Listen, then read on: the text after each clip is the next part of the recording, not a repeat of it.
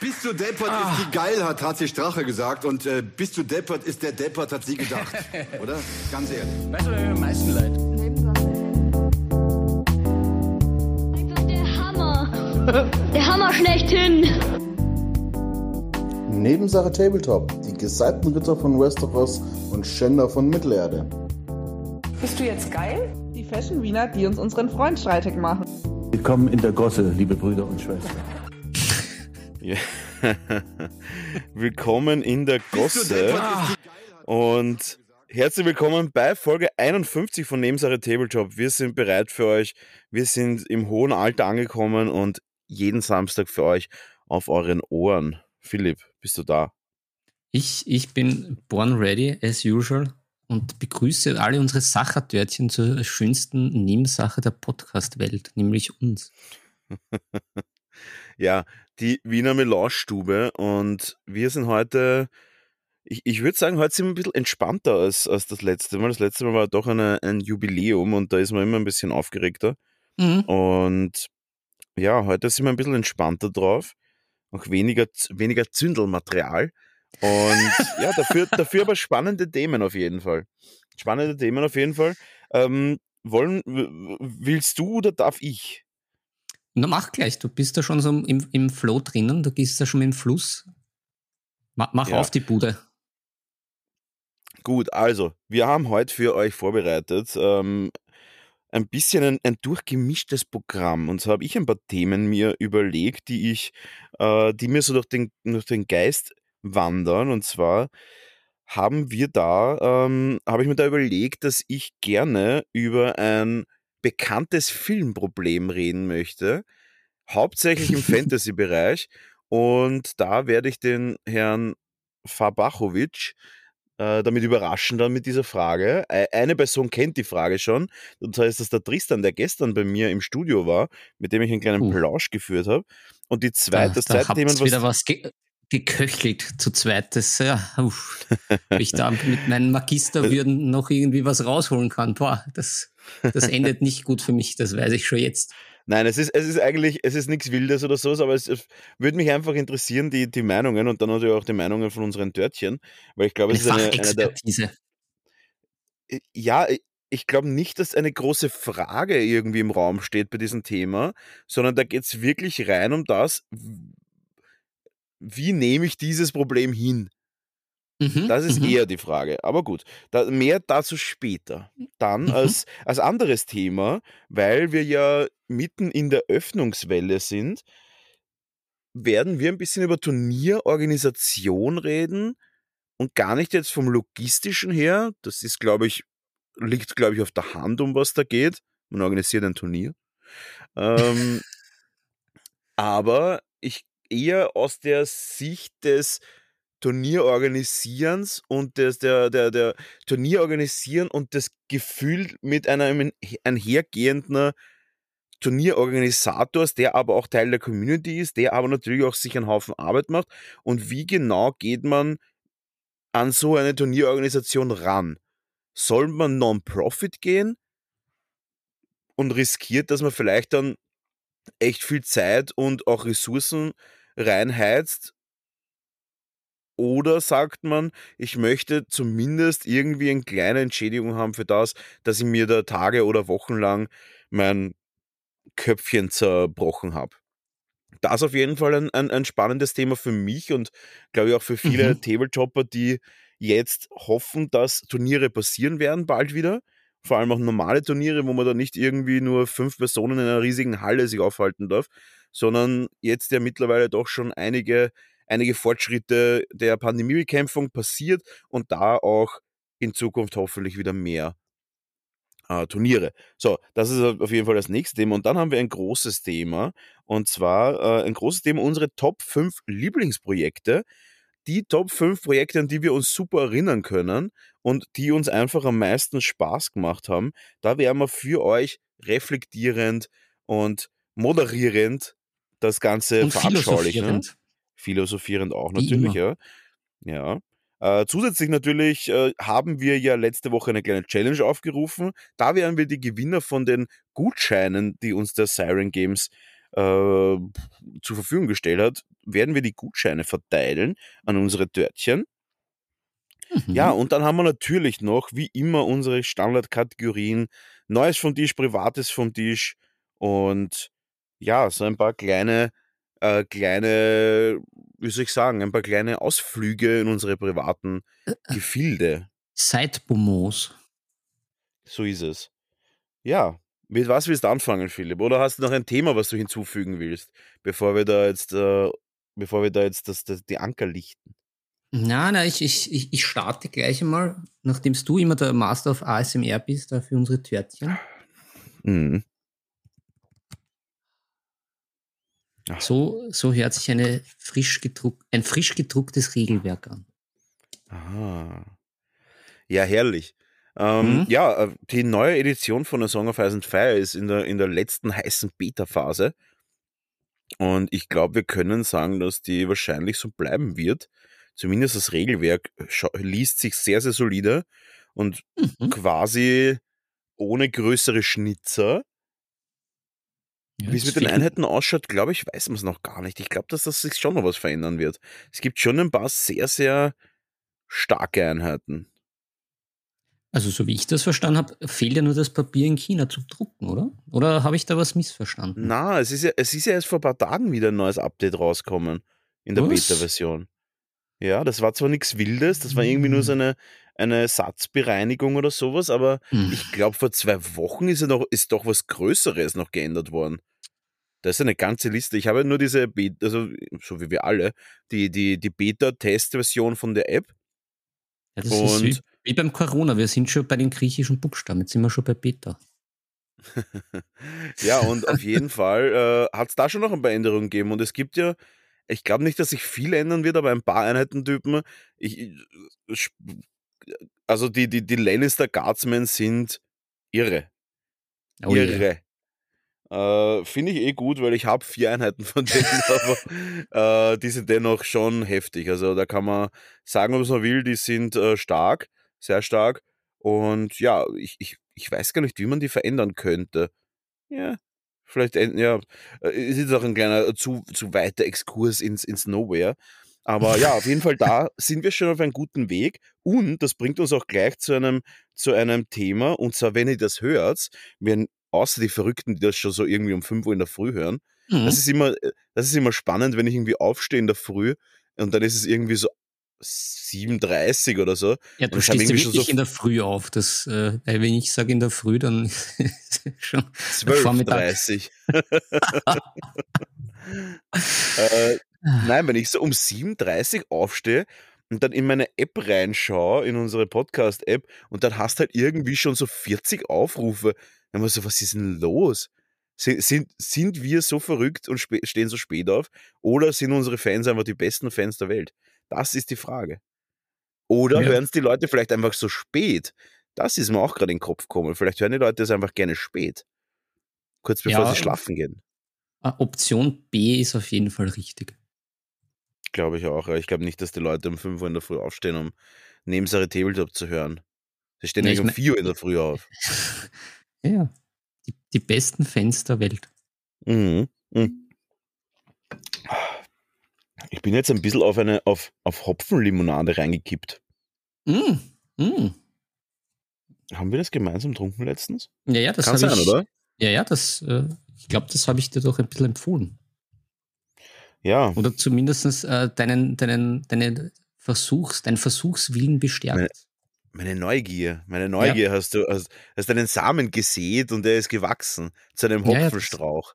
Ja, das passiert öfters. Das passiert öfters. Ja, es war bei Song of Ice and Fire auch so. Du hast, glaube ich, irgend so eine, du bist so ein bisschen, so, eine, so ein bisschen so eine Schlangenzunge bist du. Auf, den, auf dem Turm vom Saruman, der, der, der, der, der mir dann Sachen einredet und ich Ja. influenz dann meine Urukai-Armeen zu, zu dem, was du mir ein, einredest, oder? Ja, ich, ich, ich tue nur so harmlos. Ah, Philipp, Yep. ich bin heute, wir nehmen ja auf am Freitag, den 11. Juni. Ausstrahlung ist am 12. Juni. Und ich bin officially fertig, wenn ihr das hört, mit der Staffel 3 von Game of Thrones. Hm, das war auch ein Thema zum Anschneiden. Ja, sehr schön, sehr schön. Äh, Mhm. Und da auch gleich Spoilerwarnung für alle, die es noch schauen wollen und nicht geschaut haben. Ich werde jetzt ein paar Sachen erzählen. Und im Vergleich zum letzten Podcast, da war es so, dass ich doch einiges an Kritik geäußert habe. Ähm, muss man aber auch sagen, da bleibe ich bei jedem einzelnen Punkt, den ich da gesagt habe, weil ich habe jetzt doch noch mal ein bisschen die ersteren Folgen irgendwie so mal durchgescrollt. Diese mhm. Erklärung, warum Lannister so reich ist, das mit den Goldminen kommt nicht klar vor. Ich würde es gerne wissen. Es hat mir auch keiner sagen können, welche Folge das ist oder wann das gesagt wird. Sie sagen halt, sie sind wirtschaftlich äh, begabt. Ja Aber gut, mit, das mit, mit Gold im Keller ist das natürlich, und aber Minen das wirtschaftliche Begabung, leicht. einfach so viel Geld zu haben, dass ich alles bezahlen kann, ist halt keine wirtschaftliche Begabung. Sie haben halt einfach mega viel Kohle.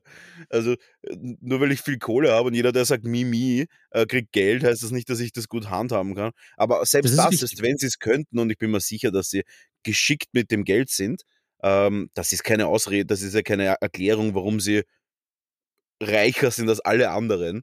Äh, Und, und reicher vielleicht schon, aber nicht in dem Maßen reicher. Also ja, das mit den Goldminen macht Sinn. Und aber ich bin trotzdem immer noch der Meinung, dass die Staffel 2 einfach völlig schwach ist einfach. Also da ist ja, da wird ja nur herumgereist und es ist so, da passiert ja wirklich nicht viel. Und jetzt habe ich eben schon mit so 6, 7, 8 Game of Thrones Fans geredet und die sind eigentlich auch meiner Meinung, es ist einfach die zweite Staffel ein bisschen flach. Also So, da ich sehe die Staffel Da nicht. muss mich jetzt etwas abholen, weil ich habe natürlich das nicht mehr nach Staffeln im Kopf, was da passiert. Und Es passiert meine halt Gretchenfrage. Ja. Es ist so. Gut, das kann man dann abhängen, ab, abhaken. Na Moment, ich werde das jetzt vom Research, Research Department einmal nachprüfen lassen. In der Zwischenzeit natürlich die Gretchenfrage. Ähm, wie stehst du jetzt zum Stennis? Da, den hast du ja sehr kritisch beäugt. Das, hat- das habe ich ein bisschen, Ja. da habe ich da ein bisschen dagegen argumentiert. Ähm, hat sich das ein bisschen gewandelt? Leider nicht. Ich, ich finde ihn immer noch, ich finde, er ist immer noch ein bisschen der, wie soll ich sagen, er ist halt immer noch ein bisschen so dieser weirde Onkel. Also ich bin jetzt, ich bin ja noch nicht ganz fertig mit der dritten Staffel, wenn wir jetzt aufzeichnen, ähm, weil ich schaue mir die letzten zwei Folgen an in, ja, direkt nach der Aufzeichnung jetzt dann. Und muss aber sagen, äh, pff, ja, es ist, ja, das Dennis, ich weiß nicht, keine Ahnung. Also er hatte diesen, er hatte diesen, diesen Fail gehabt am Schwarzwasser. Dann, Ja. und, ah, ich weiß nicht, warum ist der Davis, Davos, Davos, Davos, Mhm. Davos? der, der Zwiebelritter, Mhm. warum ist er ein Verräter? Der ist ja einfach halbert abgefackelt auf einer Insel aufgewacht und dann eigentlich wieder zurückgereist. Man sieht nur abgefackelt Insel, fahrt mit einem Schiff nach Hause, Verräter. Äh, du, du meinst, Nicht äh, da in, in, eingepennt oder was? Ich verstehe es nicht. meinst jetzt in den Augen vom Stennis? Er ist ja im Gefängnis, also er ist ja im Kerker dann, der, der Davos. Naja, die, die Erklärung ist ja die, weil ja, ähm, also das ist ja prinzipiell das, was ich ja sehr spannend am Stennis finde und darum finde ich auch den Stennis gut besetzt, weil in den Büchern wird der auch beschrieben so als kühler Stratege, der halt keinen Spaß versteht und halt immer so komplett straight ist äh, und halt eben kein Charmer ist, sondern einfach so ein, so ein bisschen so ein fader Bürokrat. Und dann hat er halt aber die lustige rote Lady da dabei, die ihm ja alles erzählt von irgendwelchen Göttern, bla bla bla, oder vom, vom Mhm. Lord of Light. Eigentlich nur von einem Gott, oder? Genau, genau, das ist der Schmäh. Und dem, dem Stannis ist das ja völlig wurscht. Hauptsache, er wird der Chief, ne? Und das finde ich halt die spannende Geschichte und darum finde ich den Stannis so gut, weil der ist halt Aber er eigentlich kippt schon ab und zu rein auf diese, er kippt schon Hm. ab und zu rein auf diese, auf diese Magic, Star- auf dieses, auf dieses Magic-Zeug. Ähm, Naja, klar, weil, weil es funktioniert ja. Und solange es funktioniert, ist ihm Genau, das ja ja. völlig wurscht. Äh, Und darum Das ist er finde ich das. auch alles, finde ich ja alles gut und das finde ich ja wirklich auch legitim und ich finde auch seine Rolle gut und alles. Ich sehe nur nicht diesen Biss. Weißt du, was ich meine? Ich, ich sehe nicht dieses, dieses eiskalte, antreibende, äh, andre, diesen ei- eiskalten, antreibenden Leader. Er ist halt da Mhm. und Ja, natürlich reden sie viel über, die, über diesen äh, Lord of Light, Mhm. aber also so ein verbissener Anführer sehe ich ihn nicht. Sehe ich wirklich nicht. Ich finde ihn viel zu entspannt. Also, der ist ja, also ich weiß nicht, hat, ich habe ich hab keine Szene bis jetzt gesehen, wo er wirklich einfach so ein antreibender Anführer ist. Einmal auf dem Schiff, wo dann, wo dann der, der, der Davis, glaube ich, dann eh gesagt hat, oder irgendeiner hat gesagt, ja, aber sie haben Bögen und es werden ja Hunderte sterben. Und er so, nein, es werden Tausende sterben. Aber auch das war recht entspannt. Und dann laufen halt die, die Baratheons halt von ihren Schiffen runter mit dem Schild am Rücken, anstatt dass sie sich damit verteidigen gegen die Schüsse, gegen die drei oder vier Pfeile, die da runterfliegen. Ähm, du siehst in der Szene, wo sie aus diesen Schiffen rauslaufen, weil sie da, da, da stranden sie ja in, in, äh, in King's Landing, da beim, beim Mhm. Blackwater. Mhm. Und dann ist es halt einfach so, dass man in dieser Szene, wo halt dann wirklich viele Leute von diesen Schiffen runterhupfen, ich, äh, ich sage mal, zwischen 5 und 15 Leute sterben durch Pfeile beim Raushupfen aus dem Schiff. Und Mhm. fast jeder von denen hatte ein Schild, aber die hatten sie am Rücken. Naja, wenn Ich- ihnen wer also ich in den persönlich Rücken. Würde wahrscheinlich, ja, ja, genau, vom Wasser aus. Ja. Ich Naja. persönlich würde vermutlich eher ein Schild dazu nutzen, um mich zu verteidigen, verteidigen gegen Bögen. Und nicht wie ein Turtle das am Rücken haben.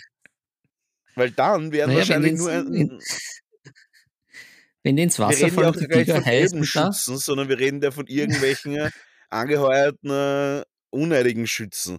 Und die kann man mit einem Schild schon durchaus verteidigen. Aber egal. Ist um, halt um, so. um, deine, um, um deine Frage aber abzuschließen, was vielleicht äh, untergegangen ist oder du vielleicht wirklich ein kurzes Nickerchen äh, ge gemacht hast. Na, der, der Schleim vom Stannis rührt daher auf den Davos, der ja, der er ihm ja ausgeredet hat, äh, dass er diese Melisandre mitnimmt und sie ihm aber gesagt hat, ja, die ganze Zeit dem Stannis, sie muss da mit dabei sein, damit sie da brav den Lord of Light auch in die richtige Richtung stupst. Und wenn sie nicht dabei ist, auf die Art, dann wird das möglicherweise schief gehen. Und nachdem das äh, mit, äh, wie heißt das, Pauken und Trompeten ja dann schiefgegangen ist, hat dann natürlich der gute Stannis auf den armen Davos ein bisschen einen Schleim. Mhm. Ja, also ziemlich ein schwacher Grund für das, dass man einen seiner die besten Angehörigen und, und Gelehrten und, na, gelehrt ist er überhaupt nicht, aber seinen engsten Berater. Vertrauten quasi, Berater, wegen sowas, wegen einem Spruch. Ganz ehrlich, was Naja, hätte die Melisandra da machen sollen? Hätte sie, mit, hätte sie mit allen Vögeln sollen, die das dort herumstehen? Was, was macht sie sonst? Ihr, ihr Skill ist, rote Haare. Wenn irgendeiner, wenn irgendeiner glaubt, dass er irgendwie dagegen sprechen kann, kommt sie ganz nah zu einem hin, schaut ihm in die Augen, zieht sich auf und vögelt mit dem. Das ist ihr Ja, Skill. So wie ich das mache Ja, eh, mit meinen roten das, Haaren. eh, das hat sie von dir gelernt, offensichtlich. Ja. Aber was bringt dir dieser Skill in der, in der Schlacht? Sie kann nicht mit jedem Vögeln von dieser Armee. Das geht sie nicht aus, einfach zeitlich. Das hat absolut keinen Impact auf diese ganze, auf diese ganze Machenschaft. Hm. Naja, die ganze Geschichte ist faktisch diese unterschiedlichen, Be also der Stannis ist faktisch das leere Blatt Papier der Machtgeilheit und die zwei wollen dieses Papier beschreiben und auf unterschiedliche Art und Weise, um das jetzt sehr blumig und metaphorisch in den Raum zu stellen. Aber das ist gut, dieser dass du das Konflikt. sagst. Nachdem ich, Aber das ist gut, dass- aber das Ja. ist eh gut, dass du das sagst, das leere Blatt Papier der Machtgeilheit. mhm. Aber der hat eine riesige Armee und ist bekannt als ein eiskalter, kriegsführender General. Der braucht keine anderen. Der hat eine Riesenarmee, ist ein eiskalter General, sollte wissen, wie man Kriege führt. Was macht er? Er fährt hin und lässt sich umhauen. Völlig wurscht, um was das- es. äh, Aber äh, also vielleicht war ja die Idee, dass diese Melisandra das Seefeuer irgendwie bändigen hätte können. Aber wir sind da auch nicht bei Avatar. Das ist ja jetzt keine, jetzt keine Feuerbändigerin da, da. Die kann halt ein bisschen herumlabern und alles, aber die wird jetzt nicht auf einmal, äh, vor allem ist es ja auch kein natürliches Feuer, das ist ja, das ist ja Pyromantie, das ist ja einfach chemisches Feuer. Die kann jetzt nicht Mhm. jedes Feuer kontrollieren, das ist eine. Was Ja, hätte die jetzt machen sollen? true. können sich Das da weiß mal man eben irgendeine nicht, Explosion aufhalten. Ja, das ist klar, aber irgendwer muss natürlich die Krot fressen, wie man so schön bei uns sagt. Und das ist Mhm. halt in dem Fall der, der Devos, weil die Melisandre ja zumindest schon mal den super Dämon für den Renly geliefert hat. Und da denkt sich Mhm. halt dann der Stannis, naja, die liefert halt was und er nicht. Es ist faktisch wie im Corporate Business. Zack, zack, zack. Mhm. Mhm. Aber ja, um, um auf die Season 2 zurückzukommen, äh, ein kurzer, kurzer Exkurs, was da alles passiert ist. Ähm, und zwar ist es nicht viel. Da ist ja die, die, die, die Aria ist ja das erste Mal auf Reisen gegangen, bevor sie das 18. Mal ent, entführt worden ist. Äh, Mhm. da ist sie ja dann irgendwie, wollte sie ja dann quasi nach Winterfell, glaube ich. Ähm, sie ist ja da geflohen von, sie ist ja da geflohen quasi von King's Landing.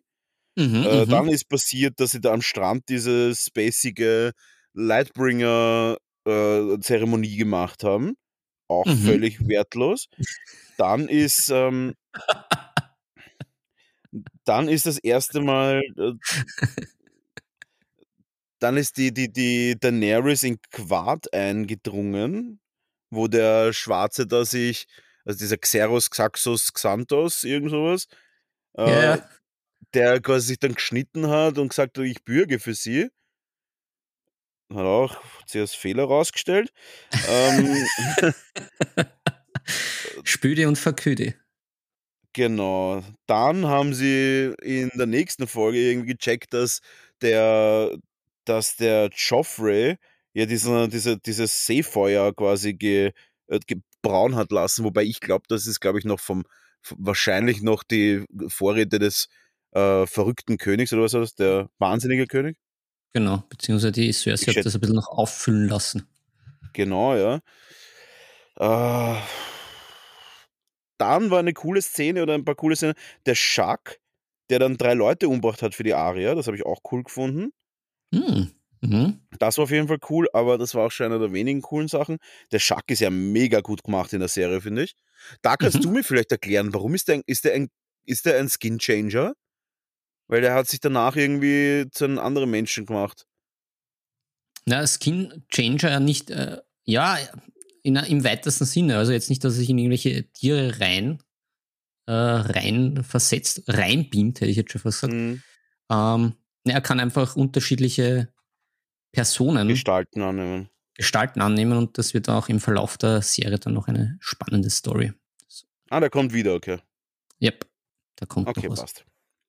Cool. Ähm, ja, dann ist noch passiert, dass der, ähm, dass der, dass der Bran und sein Bruder ja von Winterfell geflohen sind. Die Rei äh, unterm Strich kann man sagen, in der, in der, in der, Ser in der Staffel 2 reisen sie alle einfach in der Gegend herum. Die Arya reist, der, der Bran und der, der Rickon reisen, der Snow ist da bei den Wildlingen, Mhm. tötet den Halbhand und wird dann ein Wildling, in, irgendwie sowas. Ja, im, im Blackwater kommt die peinlichste Schlacht in der Filmgeschichte. Ja, und am Schluss sieht man halt den, am Schluss sieht man halt dann den, äh, Ich merke, Ja. du bist verwöhnt. Ich habe halt schon so viel gesehen. Was ich alles mit meinen alten, müden Augen schon gesehen habe, da ist das weit Ja. weg von der schlechtesten Schlacht der Filmgeschichte. Nein, aber dann ist auch so, dass von der Daenerys halt das, das passiert, was halt von Anfang an klar war. Sie kommt halt mit drei Drachen, die halt unfassbar äh, wertvoll sind, kommt sie halt nach Quad. Ich dachte, das sind Lind Lindwürmer. Ja, das ist ja. Angeblich sind es ja Drachen, weil sie können Feuer speien. Ich verstehe das, ich Ah. verstehe die. Ich verstehe und respektiere dieses, diesen Informationsstrang, beharre aber sehr stark auf meinem Informationsstrang. Weil man kann nicht einfach eine Mythologie umschreiben, nur weil man lustig ist. Und ich schwöre auf alles, sie haben Lindwürmer gemacht, dann haben alle gesagt, warum sind das keine Drachen? Und dann haben sie gesagt, ja, also bei uns ist es so. mhm. Glaube ich auch. Uh, ich habe gehört, bei Hobbit hat es auch das Problem gegeben, dass er mit vier Beinen angefangen hat, der Smog, und dann aber zu einem Lindwurm generiert ist. Digitiert. Mhm. Zu einem Super Saiyan Lindwurm. Genau. Ja, es ist, es ein umstrittenes Feld, die Digitalisierung. Da habe ich auch im Discord-Channel ein sehr, sehr lustigen, äh, lustiges Kommentar ge gelesen. Das ist ein bisschen untergegangen, glaube ich. Äh, dass das Gold ein bisschen so ist wie, wie Zigaretten. Bei beiden verliert man nach der Zeit an Haxen. ah, das Was Goldbein. erklärt, warum das das Smaug dann nur noch, ja, warum das Smaug dann nur noch zwei Beine und halt eben die Flügel wie ein Lindwurm hat und nicht mehr vier Beine. Ich schaue da gerade rüber. Ich habe nämlich den Smaug bekommen zum Bemalen, aber der ist auch ein Lindwurm, ja. Das Leben ist verrückt. Hm. Ah, Ja, Goldbein, aber- das wäre aber auch schick. Stelle ich mir gerade vor. Auf unseren Yachten Ja, mal mit, mit Schwer, dem Goldbein. schwer. Ja, aber ja, schwer, dann, es ja, stimmt, wenn man runterfällt, glaube ich, kommt man immer mehr so hoch Mhm. äh, an Bord. Ja. Aber schön Goldbein. Aber auf jeden Fall, ähm, auch ein gutes Kommentar, was, äh, was ich gehört habe, ist, allgemein sollte man bei Game of Thrones, ich meine, das, das ist Fall ja offensichtlich, das ist ja, äh, das liegt ja auf der Hand, dass in der Serie sehr wenige Schauspieler vorkommen. Also es, es, es wird nicht die Masse gezeigt. Also es Mhm. wird jetzt nicht, ähm, es wird jetzt nicht einfach eine Wildlingseinheit oder Trupp oder Gruppe oder Gang, je nachdem, wie man sie halt nennen will. Da werden jetzt keine 40 Mann dort herumlaufen, sondern es sind halt dann sechs oder sieben, weil es offensichtlich einfach gar nicht anders möglich war von, vom Budget her. Und das, glaube ich, ist auch was, was mich ein bisschen stört. Es sind halt alles named Persönlichkeiten. Es gibt da halt echt nicht den John Doe, sondern es gibt da halt echt nur diese ganzen extrem bekannten Charaktere dann. Also jeder ist irgendwie so ein spezieller Charakter. Und das kann ja cool sein, aber bei manchen Teilen von der Serie ist es dann auch ein bisschen störend, wenn du halt überhaupt keine, also wenn, wenn einfach jeder Kampf irgendwelche super named Leute sterben. Das, das verstehe ich, aber es ist halt einfach schon anstrengend, wenn einfach permanent irgendwelche, irgendwelche Hauptdarsteller sterben. Aber ja, ist auch ein bisschen Mhm. ein persönlicher Tick. Ja. Mhm, Naja, aber das, das wird auch dann mit den, wird auch ein bisschen besser, sage ich jetzt einmal, weil dann, ich glaube, ab, ab Staffel 3 oder 4, dann hat Geld keine Rolle gespielt. Dann waren, Man merkt es dann in Staffel alles- 3 wirklich schon. Äh, man merkt es in Staffel Ja. 3, wo dann die Unsullied kommen, dass dann doch Mhm. deutlich mehr Schauspieler da sind. Auch bei den anderen. Also man merkt dann wirklich, dass dann wirklich schon. ähm, wie haben die das damals in diesen Western gemacht? Da waren ja mega viele Schauspieler eigentlich. Also da hat man schon teilweise Reiterarmeen wirklich gesehen. Hm. Naja. Ähm, auf jeden Fall, ja, in der Staffel 3 ändert sich einiges. Ich finde die Staffel 3 wirklich stark. Und wer mich immer noch ein bisschen fertig macht auf ihren Kreuzzug des Friedens, ist die Daenerys einfach, weil sie halt einfach eine Stadt nach den anderen befreit. Und da kommt, ist auch so lustig, weil glaubt sie nur, weil sie den Sklaven sagt, ihr seid frei, dass sie jetzt dann anfangen irgendwie, okay, ja, ich habe zwar nix, aber ich bin jetzt frei. Meine ganzen, meine ganzen Anführer sind tot. Ja, und dann müssen sie sich halt irgendwie mal selber zurechtfinden.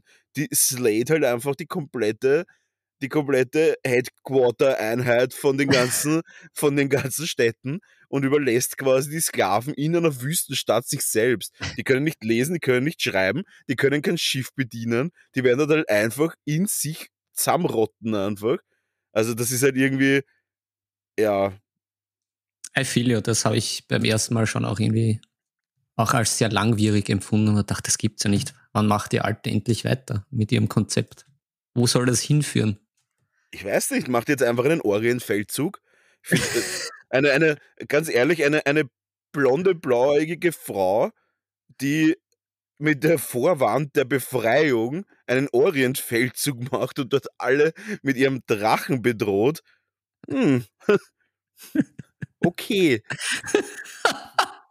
Ah, hm. Und dann aber irgendwie hinter sich eine Armee zu haben mit sehr gut ausgebildeten, schwarz gekleideten Soldaten. Not sure. Aber okay. Lassen wir uns einfach mal so dastehen. Ähm, aber auch lustig, dieser Xenox, Xaxox, irgendwas, dieser, dieser Chef von Qua, Quad? Quad? Ja. K? K, Wie heißt glaube ich. Kath haben sie im Genau, Englischen. ganz komisch wird geschrieben. Quaff. Also Ja. Q-A-R-T-H.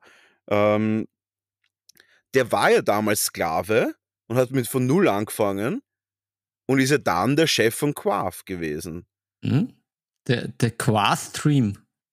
Und jetzt kommt aber meine Überlegung. Jetzt meuchelt die Daenerys da einfach mal ganze Quaff HQ weg. Was hält einen neu- was, was wird passieren vermutlich? Irgendein Alpha-Sklave wird zum neuen Xaxos, äh, Xantos irgendwas. Wo ich mal denke, so, das ist ja überhaupt kein nachhaltiges Konzept, was die da verfolgt. Die stimmt überhaupt keine Infrastruktur aufbauen in den Städten, sondern die stiftet einfach nur Chaos. Sie geht hin, meuchelt, geht weiter. Ah, diese Daenerys, noch, noch so jung und so, so, so unreflektiert. Ja, ja. Das ist Hm. ein Plan. Gut. Nur Die Zerstörungswut der Jugend.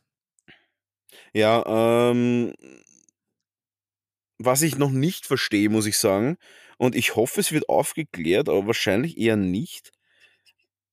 Ah, das, das, das kannst du mir sicher beantworten. Ich dachte, es gibt nur einen weißen Wanderer, Mhm. dieser blauäugige Dude.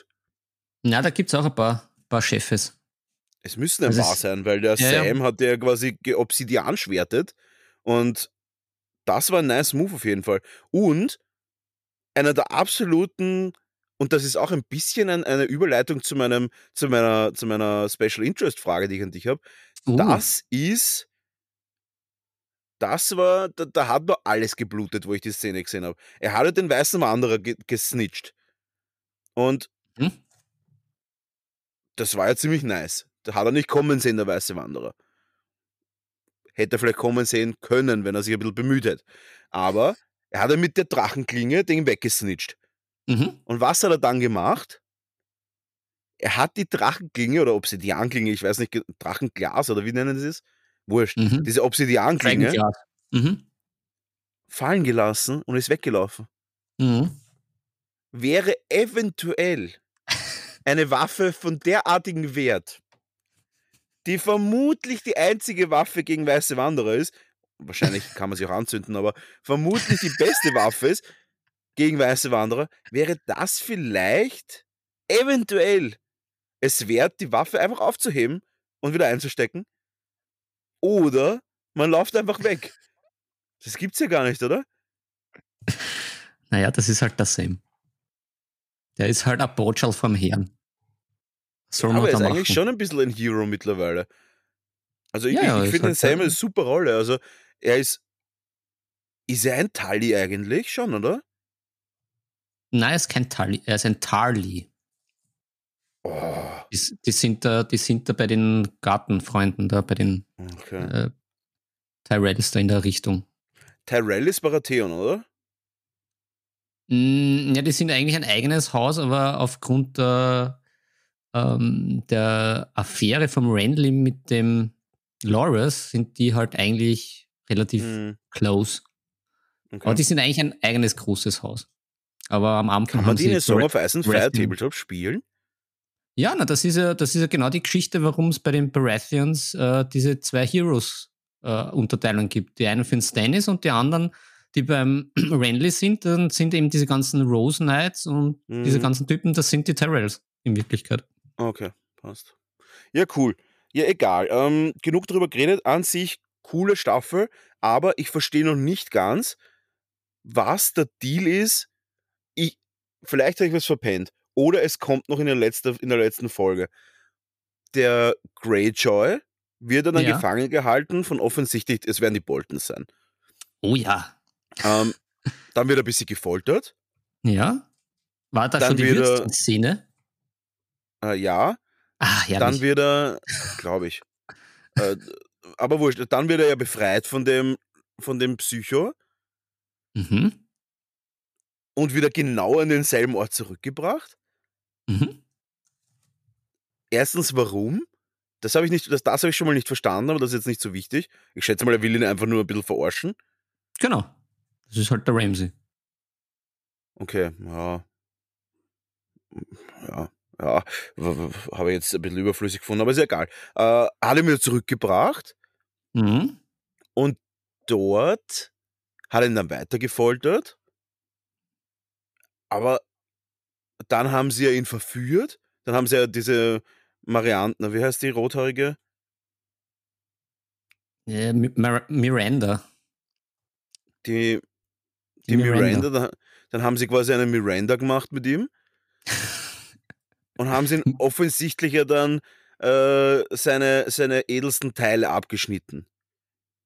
Das Mhm. kommt, glaube ich, aber erst nächste Folge, aber man sieht's schon. Aber Mhm. Ja, das, weil das dem Ramsey Spaß macht. Aber der ist doch von sein, der ist doch von den Greyjoys. Also der, der, wie heißt der mit Vornamen nochmal? Der Theo? Theo? Theon. Ah, der, der Fion, der ist ja von den Greyjoys, hat Mhm. einen Sack über den Kopf gestülpt gekriegt und dann wollten Mhm. sie ihn nach Hause bringen zu seinem Vater. Mhm. Und auf einmal wacht er beim Ramsay auf. Aber wo haben sie den aufgabelt? Das weiß ich gar nicht mehr, wo sie den Theon aufgabelt haben. Ja, das war doch so, dass er. Das war doch die Belagerung. Ja, genau, haben dann nicht die, die Boltons äh, Winterfell dann zurückerobert? I- Naja, kampflos. Die 20 Ja, Grey, halt. äh, Greyjoys sind ja dann einfach haben gesagt, passt, wir kämpfen nicht, wir gehen einfach zurück und tschüss. Ja, und dann war dann, ah, dann ja. war es ja, aus. okay. Keine Ahnung, wie Mhm. der zu den Boltons gekommen ist. Vielleicht, Hm, ja, das vielleicht weiß ich ich da eingeschlafen, weil es so, so lächerlich war. Aber ja, auf jeden Fall, das finde ich ein bisschen überflüssig, habe ich nicht verstanden. Ich hätte es verstanden, wenn der Rob das in Auftrag gegeben hätte, aber das hat er sicher nicht. Mhm. Nein, nein, er hat macht Auftrag gegeben, dass sie quasi den, dass sie quasi den, den, sie haben in Auftrag gegeben, dass sie den Theon quasi ihm bringen sollen. Aber die Boltons verstehe ich allgemein nicht. Die Boltons sind überhaupt nicht meins. Die finde ich total unsympathisch. Der, der, auch der komische da, was die, was die große Blonde kämpfen hat lassen, der ist auch so unsympathisch. Ich finde tatsächlich die Schauspieler sehr gut. Sie machen das gut. Ich finde es nur völlig überflüssig. Also, ich verstehe nicht, warum man da alle foltern muss for no reason. Sie kriegen ja keine Kohle oder sowas dafür. Nee, aber den Spaß. Der Ramsey hat ja einen Spaß dran. Ja, eh. Nee, na, ist nicht Man meins. sich ja, Aber das macht man nichts. gönnt sich ja sonst nichts. Ja, aber das macht nichts. Es ist, das, ich verstehe ich verstehe es und es macht doch Sinn, aber das ist, das, ist, das ist tatsächlich nicht meins, aber das ist jetzt auch nicht so wichtig. Gut. Ähm, Ich möchte noch nur in den Raum stellen, ich freue mich dann schon sehr, äh, was du zu Mhm. den letzten Staffeln sagst. Ich bin schon sehr ich gespannt. glaube, weil ich werde mir die letzten Staffeln nicht anschauen, die sollen ja richtig mies sein. Ah, ja, das, äh, ich wünschte, ich könnte jetzt was anderes sagen, aber du, das, das ja, ich glaube, so da ist sich die ganze Welt einig, oder? aber du analysierst das auch noch so gut. Und, und vielleicht, Ja. wenn du eine gewisse Lust am Leiden entwickelst, vielleicht doch. Okay. Na, musst Ja. schauen.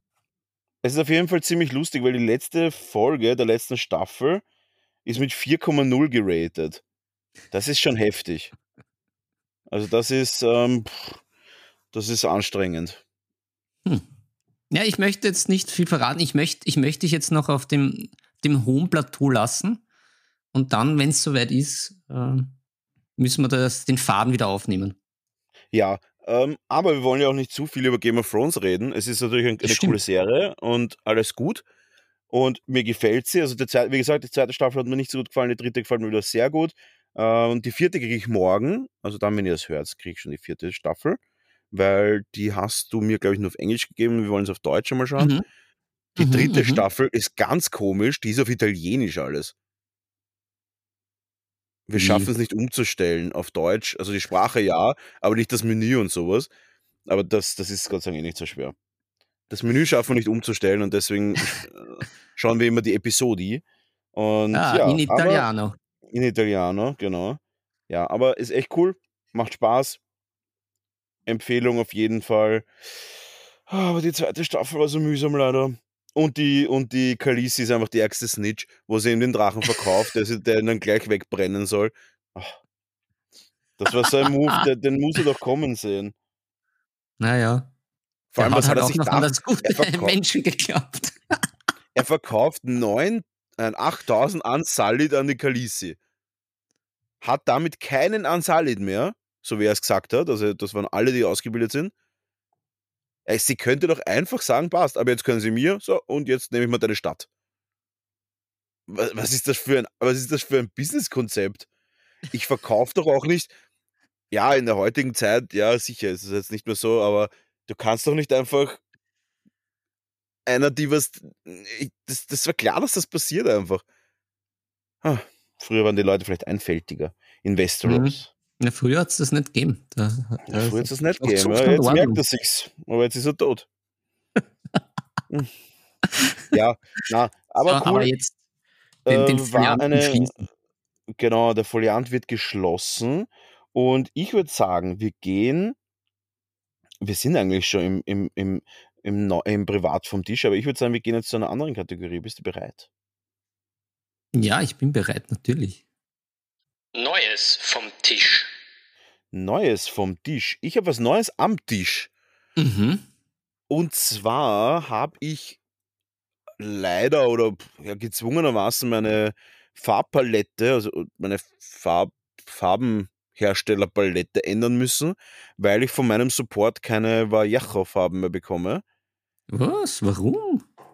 Es sind, sie haben Lieferprobleme und deswegen kriegen die, die Händlerpartner keine Vallejo-Farben von PK Pro, sondern Mhm. nur die, sondern nur die Privatkunden. Verstehe ich völlig. Ah.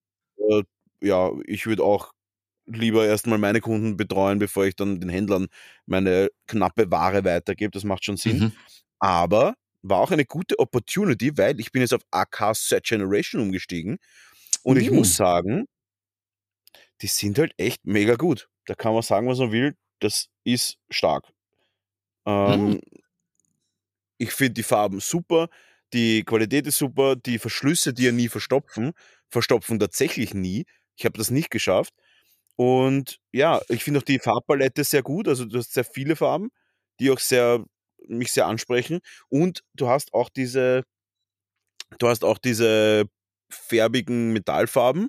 Also zum Beispiel Metall, metallenes Rot, metallenes Grün, Blau und so weiter. Ihr wisst, was ich meine. Mhm. Und das macht schon Spaß zu malen, muss ich sagen. Also mir taugen die richtig. Ja. Und jetzt habe ich, bin ich ein bisschen auf das umgestiegen. Nicht ganz, weil ich natürlich noch einige Farben über habe von meinem letzten, aber schon, schon etwas. Und ich habe mir von Scale 75 die Instant Colors bestellt, die ja eine Konkurrenz sein sollten für die Contrast-Farben von Games Workshop. Puh, stoßt mir gleich auf. Für die Contrast-Farben von Games Workshop. Da hat es einen Kickstarter Mhm. gegeben mit diesen Farben. Und ich habe mir bestellt 20. Äh, ja, sind keine Konkurrenz, das ist mal vorab genommen. Sie sind, manche sind gut und vor allem die Brauntöne sind gut. Und ich brauche sie ja hauptsächlich für so kleine Kleinigkeiten. Also wenn jetzt zum Beispiel ein Space Marine so eine Tasche auf der Seite hat oder so eine kleine Granate oder so. Und dafür sind sie echt okay. Aber zum Beispiel, wenn du vergleichst das Rot mit dem Rot von Scale, das kannst du nicht vergleichen.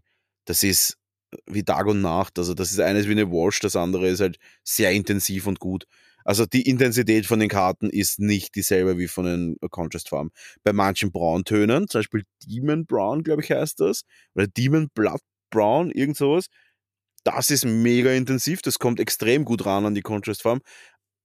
Ich werde auch noch ein bisschen weiter üben bei den, also weiter üben nicht, aber ich werde ich werde es mal aufschrauben, vielleicht muss man sie ein bisschen besser schütteln, aber sie haben eh, also sie kommen alle mit, einer Agiat, mit einem Agiator-Ball drinnen und man kann sie dann einfach aufschütteln mit diesem Eisenball, rostfreien Eisenball drinnen. Aber ich habe es nicht geschafft, dass die jetzt so richtig homogen, ho doch, doch, sie sind homogen, aber sie sind deswegen einfach, sie sind nicht so intensiv. Und das Mhm. taugt man nicht so sehr. Haben mir aber auch das Acryl-Medium dazu bestellt. Da werde ich versuchen, ob ich vielleicht Schminkefarben zu einer Contrast-Farbe verdünnen kann, die dann auch dieselben Mhm. Eigenschaften haben. Auf das bin ich gespannt, weil da könnten halt wirklich so zwei, drei Tropfen Schminkefarben reichen, wenn man das dann quasi gut verdünnen kann. Da bin ich sehr gespannt. Ja, aber sonst die auf jeden Fall mal ein bisschen mau. Manche Farben ganz gut, einige Farben mittelmäßig, einige Farben wirklich gar nichts. Das Blau, das Blau ist nichts. Also das ist, da geht's, das ist ganz schwach. Ja, dafür AK Third Generation Acrylics echt cool. Also starke Farbenrange. Bei der werde ich jetzt bleiben. Und Hm. neue Pinsel habe ich mir gekauft. Ja. Oh, das war ein richtiger Großeinkauf. Ja, es war ein Rieseneinkauf, ja. Es war ein sehr, sehr großes Paket, was mich sehr viel Gold gekostet hat. Aber jetzt habe ich wieder genug und freue ich mich. Den Goldfuß. Ich habe schon lange Genau. nichts mehr gekauft. Also gar nichts. Nur Ich, ich lebe von meinen Vorräten. Ja, Ja, eh ich habe schon sind. einige Sachen, die immer wieder ausgehen. Also äh, ich habe immer mit der Gunmetal gearbeitet von Vallejo oder von, also von Model oder von Game Colors. Ich habe sie beide gut gefunden. Und die sind tatsächlich in einer Woche weg, eine Farbe. Also das ist in Und einer du Woche hast auch weg. ja. einen, einen anderen Verbrauch. Ich Ja, wir schon malen an, mittlerweile halt, äh, wir malen mittlerweile halt echt mehrere hundert Figuren die Woche. Also nicht immer, aber also gestern waren es eh wieder auch so 50. Also man mal, wir malen jetzt sehr, sehr viel und da muss man sagen, die Farben gehen echt schnell weg. Aber ich kriege Gott sei Dank einen super Preis von PK Brot, auch einen Shoutout an den Felix. Und ja, ja, muss einfach sein. Und ich bin sehr, sehr happy damit. Gute Deckkraft, gute Fließfähigkeit. Man kann damit airbrushen, man kann alles damit. Äh, super geile Farben machen, richtig Spaß. Hm. Ja, kommen gut an die Vallejo Range ran. Ja, was habe ich sonst noch? Ah, ähm, tatsächlich, es ist nichts Neues vom Tisch. Hast du noch was Neues vom Tisch? Na, neu. Ich habe nur privat. Ich habe, wie gesagt, ich habe nicht viel Neues. Mhm. Ich, ich bin da jetzt in meiner Bubble, male, male ein bisschen weiter. Mhm. Das ist eher alles privat. Ja, dann, Privat vom Tisch. dann haben wir privat vom Tisch. Und Mhm. da will ich gerne was sagen, privat am Tisch, und zwar am Kastel bei mir oben. Mein Aquarium vom Studio, mein Studio-Aquarium, ist endlich, ich glaube, nach zwei oder sind es zwei Monate, was wir schon drüber reden? Wahrscheinlich schon, gell? Mhm. Länger wahrscheinlich schon. Ja. Finally ist es fertig. Es ist endlich stabil, sauber, klar, läuft gut. Ich habe die Algen und Bakterien besiegt Mhm. und jetzt schaut es echt cool aus, total sauber und nett. Und es kommt ein gelb-blauer Kampffisch rein. Und zwar werden wir den Sigma nennen, wie ein Mhm. Sigma-Krieger, weil links neben diesem Aquarium ist ein riesiges Plakat von einem Stormcast. Mhm. Eternal, diese Sigma, Mhm. Age of Sigma Sigma-Typen. Und der ist auch in, in Gold-Blau und da werde ich mir einen goldblauen Kampffisch dazu holen. Der wird sich da mega wohl drinnen fühlen. Und ja, da freue ich mich schon drauf. Ja, der denkt sich dann, wenn er groß ist, wieder genauso. Dann wird er ein Genau. Sigmarit. Sehr auch schön. Ein, ein, ein kämpfender Sigma-Fisch. Mhm. Ah, Ja, sonst gibt es eigentlich nicht viel. Was ist bei dir privat am Tisch? Naja, ich, ich bin ja jetzt äh, auch passend zum Signer, ich bin ja jetzt mit einem Jockel gesegnet worden. Äh, Mhm. Zufällig. Wie die, wie die Jungfrau, wie die Daenerys zu die Drachen, so ungefähr. Mhm. Weil ich ja keinen Termin bekommen habe, habe ich mich dann zur Impfausspeisung bei einem Impfzentrum in der Nähe von mir hinbegeben. Mhm. Habe tatsächlich einen Jockel bekommen und bin jetzt sehr zufrieden. Es hat mich zwar dann am nächsten Tag ein bisschen zusammengebrackt, aber ähm, Ja. jetzt wieder fit und das ist schon was anderes, wenn man weiß, man hat das Ding. Und man muss jetzt Das ist halt der Preis, den man trägt halt damit. Bei mir war das auch so. Ich war auch einen Tag ziemlich, ziemlich erledigt. Muss aber auch sagen, ich fühle mich jetzt super perfekt wohl und Mhm. kann echt sagen, ich bin happy. Ni- Nice to have. Es ist Mhm, ein mhm. nice to have und äh, ich bin happy, dass wir es haben, weil da kommen wir zum nächsten Privat vom Tisch. Mhm. Bist bereit? Ja, immer, immer.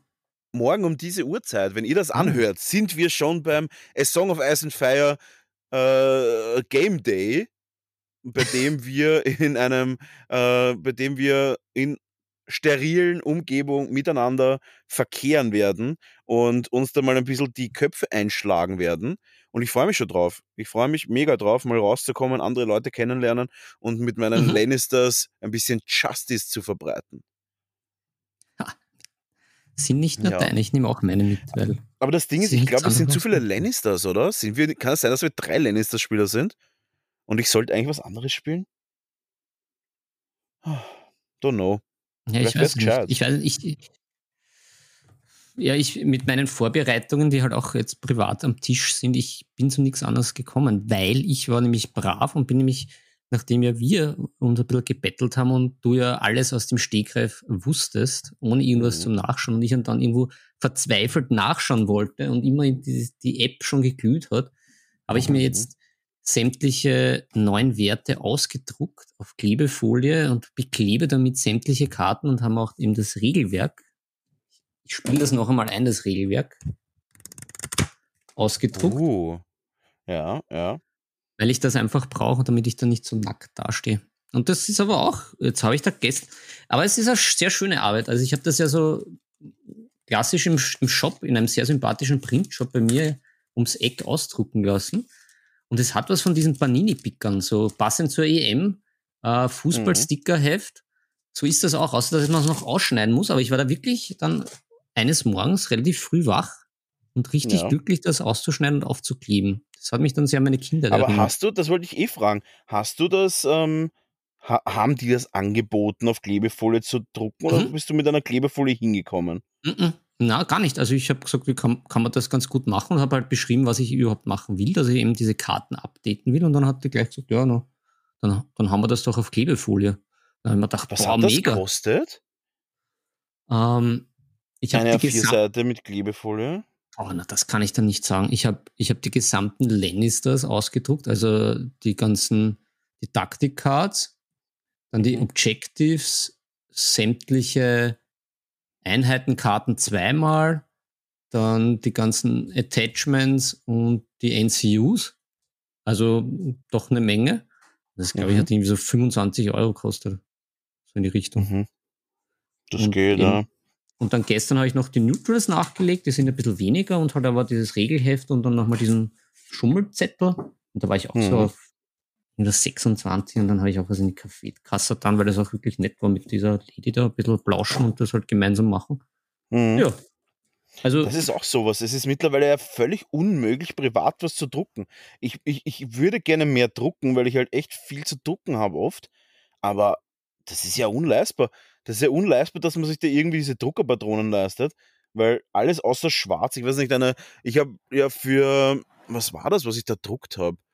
Ich glaube, eh für A Song of Ice and Fire, da habe ich mir so eine normale, bunte Tintenstrahldruckpatrone gekauft für meinen normalen äh, Drucker. Und da hat die Patrone irgendwie 16 Euro gekostet. Und ich glaube, ich habe, weiß nicht, vielleicht 30 Blatt rausgekriegt, wenn es hochkommt.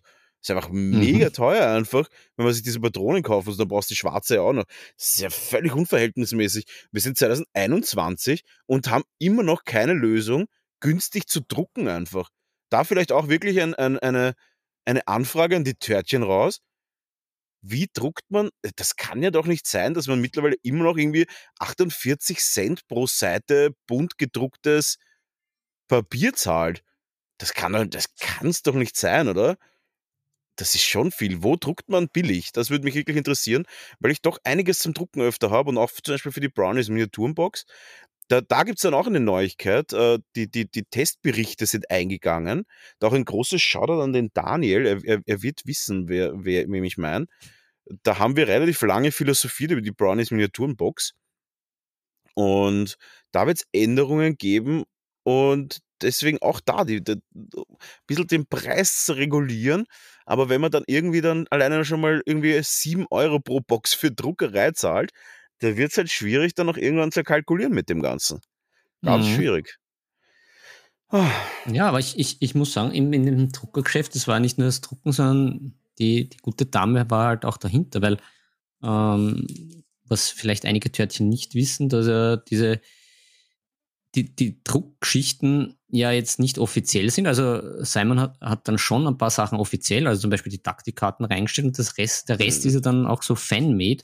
Das heißt, der muss ja auch wieder irgendwie zugeschnitten werden, beziehungsweise vorskaliert werden, dann halt passend auf irgendwelche Folien wieder gemixt. Also die war, die ist jetzt dort nicht gestanden und hat dann einmal auf Enter gedrückt und das war's, sondern das war schon irgendwie so jeweils Mhm. ein, ein Stündchen halt, ja, wie tun wir das hin und passt das eh und dann halt wieder aussortieren. Ja. Ja. also von daher fand ich das, fand ich das schon in der Relation ganz gut. Ja, hört sich super an. Werde ich, ja, keine Ahnung, ich, ich werde vielleicht irgendwie das in Schwarz-Weiß einfach drucken. Ich glaube, das reicht mir. Na, Aber- gibt's, gibt's bei dir im Norden überhaupt noch solche Printshops oder ist das schon. Printshops habe ich keine mehr gesehen in, seit längerem. Im Donauzentrum gibt es einen, aber der ist so unsympathisch. Der ist gar nicht sympathisch. Ja. Ja, das ist natürlich schlecht. Also ich habe ja äh, ich habe ein bisschen nachrecherchiert, bei mir gibt es ja scheinbar zwei oder drei in der Nähe. Also man merkt doch, der Süden von Wien Es wird wahrscheinlich eh welche geben, aber ich habe mich da natürlich null informiert. Also es gibt einen direkt bei mir, aber das ist halt eher so, das ist halt einfach ein, ein so ein besserer Drucker dort. Den kann man da mit so einer äh, Mhm. Punktekarte einfach selbst bedienen. Ja, Und wie gesagt, der kostet halt eine Seite bunter Druck 48 Cent. Das ist einfach verrückt. Also das, das, Ja, das, das ist, vor in keiner das- das- Relation.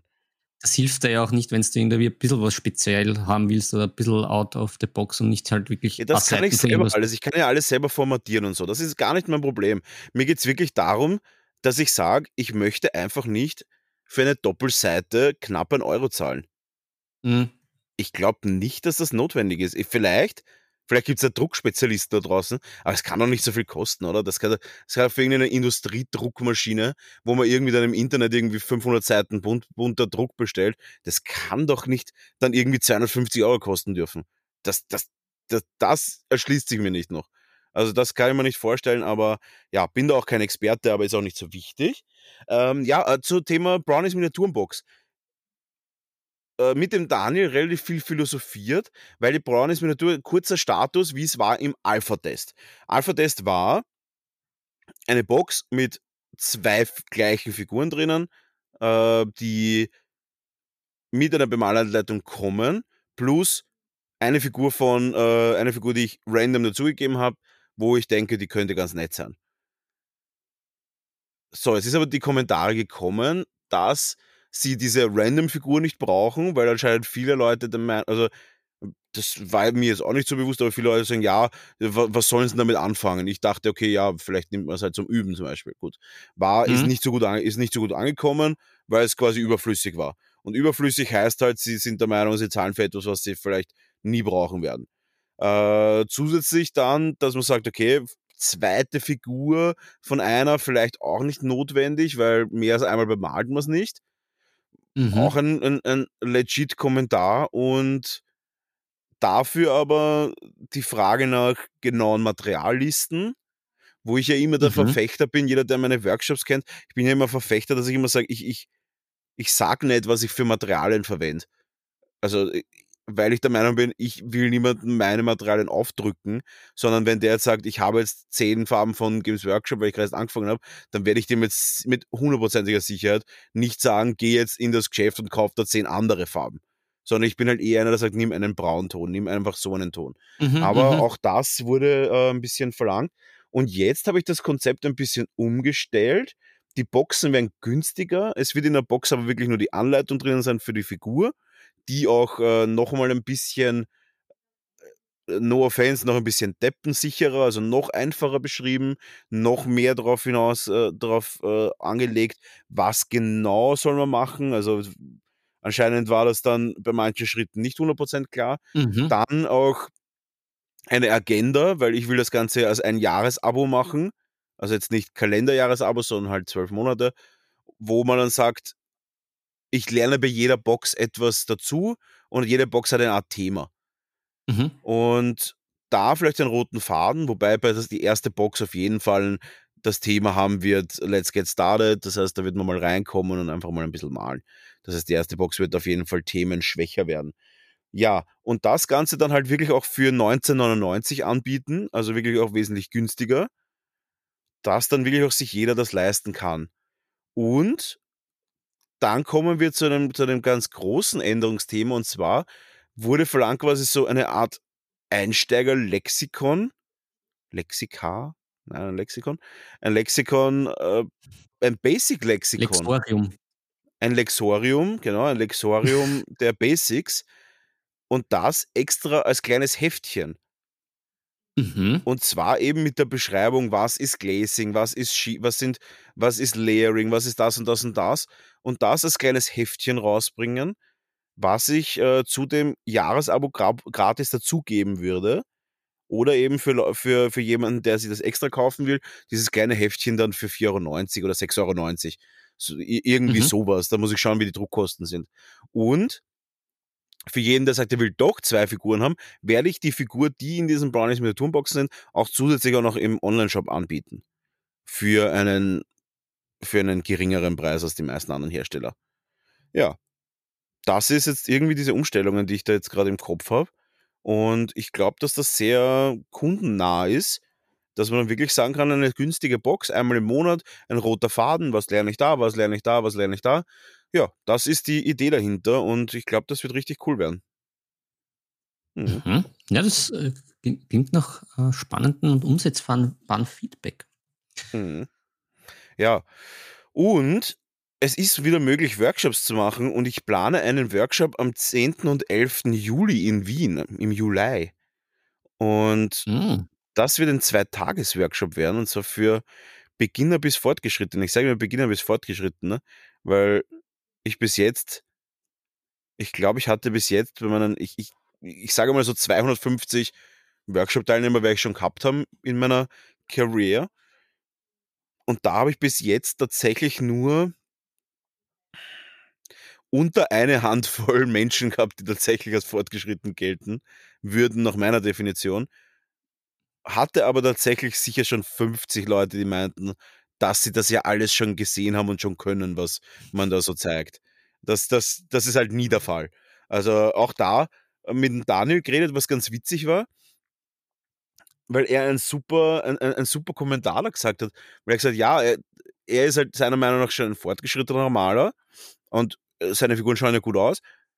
Und deswegen hätte er jetzt in dieser Get Started Box von mir, in dieser ersten Ausgabe, die ja wirklich basic ist, nichts Neues gelernt. Und dann kam natürlich mein mein mein mein böser Markus raus. Ich so: „Ja, aber warum schauen die Figuren nicht so aus, wie wenn ich sie anmalen würde?“ Und dann sagt er: „Ja, das ist halt ein legitimes Kommentar und dafür bräuchte man dann eben ein Feedback von mir.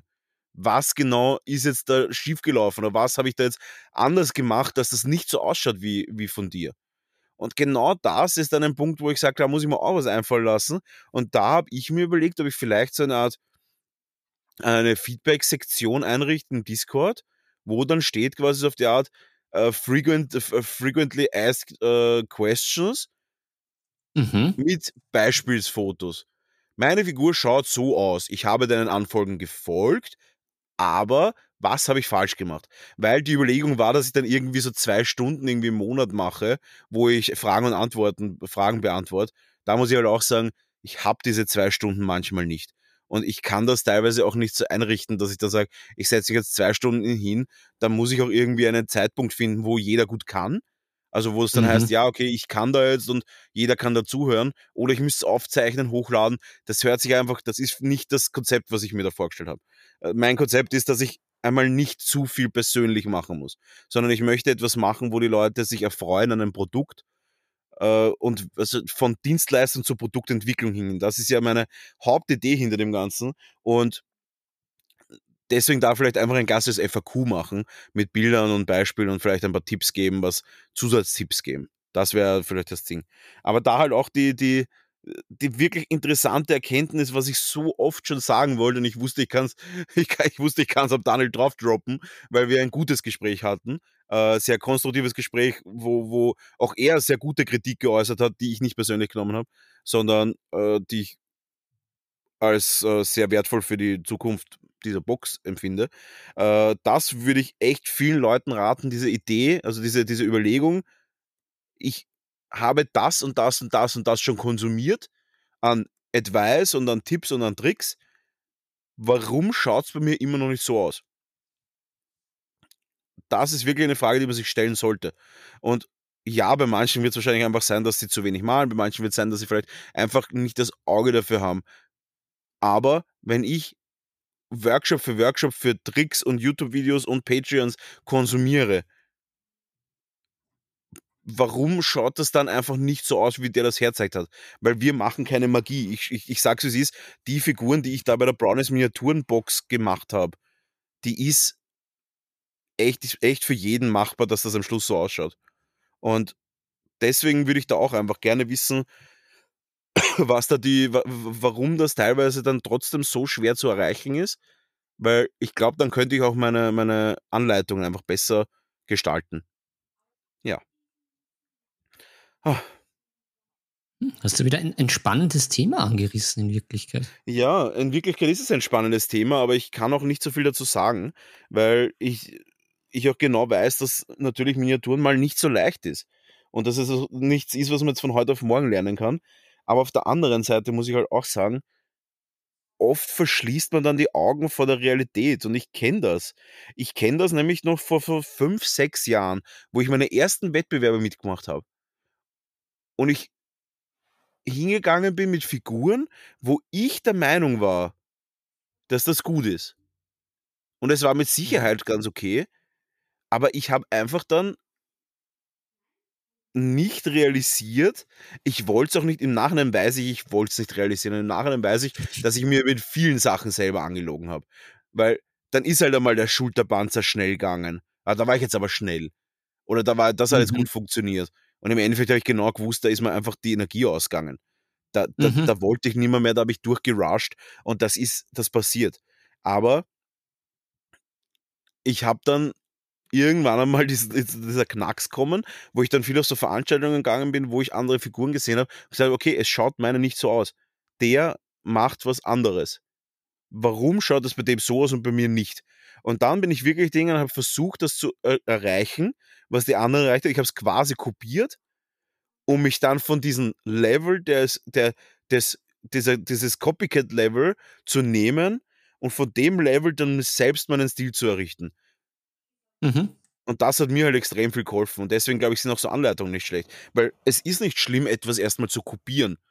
Weil Fakt ist, auch sehr, sehr viele große Maler, sehr, sehr viele klassische Maler, die in irgendwelchen damals Malerakademien gelernt haben, haben erstmal das klassische Handwerk nachgemalt. Und dann hat sich Mhm. das Ganze entwickelt. Natürlich gibt es Expressionisten oder irgendwelche verrückten Maler, die was das echt nur äh, aus, ihrem, aus ihrem eigenen Leben raushauen. Aber die überwiegend meiste Masse ist einfach gut ausgebildete Maler gewesen und sind Ja, jetzt das auch immer noch. Das glaube ich, das glaube ich fast gar nicht. Also wenn du so Leute wie den Picasso anschaust, seine ersten, Mhm. der war ja so wirklich so Genius etc. und schon mit 17, 18 ja ziemlich fertig. Mhm. Also was, was die Ausbildung betrifft. Die ersten Bilder, wenn du anschaust, das ist noch total klassisch, so Porträt, Ja. Dame mit Kleid etc. Und wenn man, wenn man da ihm sagt, okay, von wem ist das, sagst du nie Picasso, weil er dann einfach nachher Ja. total abgespaced war. Ey, aber die also- Grundlage hat die Grundlage war halt trotzdem Genau. da. Und, und, und Ja. dann kannst du halt was Verrücktes machen, wenn du die Grundlage hast, weil ohne Grundlage wird das Verrückte nichts in Wirklichkeit. Und das Spannende ist, eine gute Grundlage ist ja anstrengend. Eine gute Grundlage ist, sich eine gute Ausbildung zu genießen, in egal welchem Bereich, sei es Tischler oder Koch oder Friseur oder was auch immer. Das ist immer zart. Das macht nie Spaß. Ich kenne keinen einzigen, der sagt, meine Ausbildung war Spaß oder war irgendwie witzig und habe ich gern, ja gern gemacht. Ich habe meine Ausbildung auch gern gemacht. Äh, ich war in einer Hotelfachschule und die hat mir schon Spaß gemacht. Aber an sich ist es schon anstrengend, immer Neues, immer Neues zu lernen. Es muss immer wieder einen neuen Kopf rein und so weiter.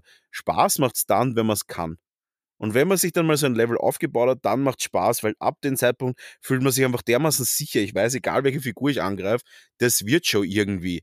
Weil ich kämpfe mich Mhm. dann halt von meiner Kreativität mit meiner guten Grundlage einfach durch. Das ist so wie ein solider Motor bei einem Gelände, bei einer Geländefahrt. Ja, natürlich kannst du mit deiner Finesse Gelände gut ausweichen und hast deine super, deine super Moves drauf und alles lässig. Aber unterm Strich, wenn du steckst, reißt dich nur ein solider Motor noch wieder nach oben. Und eine solide Mhm. Grundlage, ein solides Fahrgestell reißt dich dann wieder den Berg rauf. Nicht die Finesse. Na, der Motor muss dann reißen. Oder eine gute Seilwinde reißt dich dann raus. Aber nicht die Kunst, sondern die Basis.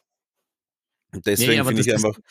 Das Ja. ist ja auch eine deiner ersten Lektionen, die, die mir auch so geholfen hat, mit dem, einfach mit diesem gescheiten Schichtenmalen. Weil das ist ja an und für sich jetzt auch keine, das ist ja jetzt auch nichts Lustiges. Aber wenn man will, dass Mhm. das am Schluss gescheit bis halbwegs gescheit ausschaut, eh, wie du immer sagst, das ist Schicht, Schicht, Schicht und da sollte halt nichts durchscheinen. Beziehungsweise, wenn man es halt durchscheinen lässt, muss man sich halt dann klar sein, dass halt nicht so strahlend und nicht so gut ausschauen wird fürs Auge. Mhm.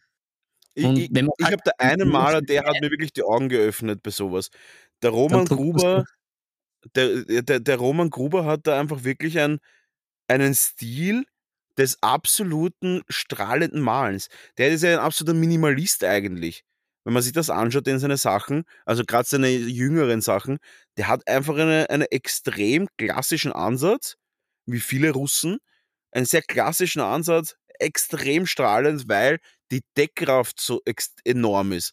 Das kann ich wirklich nur jedem ans Herz legen. Schaut sich mal von Roman Gruber die, die Arbeiten an. Äh, irre.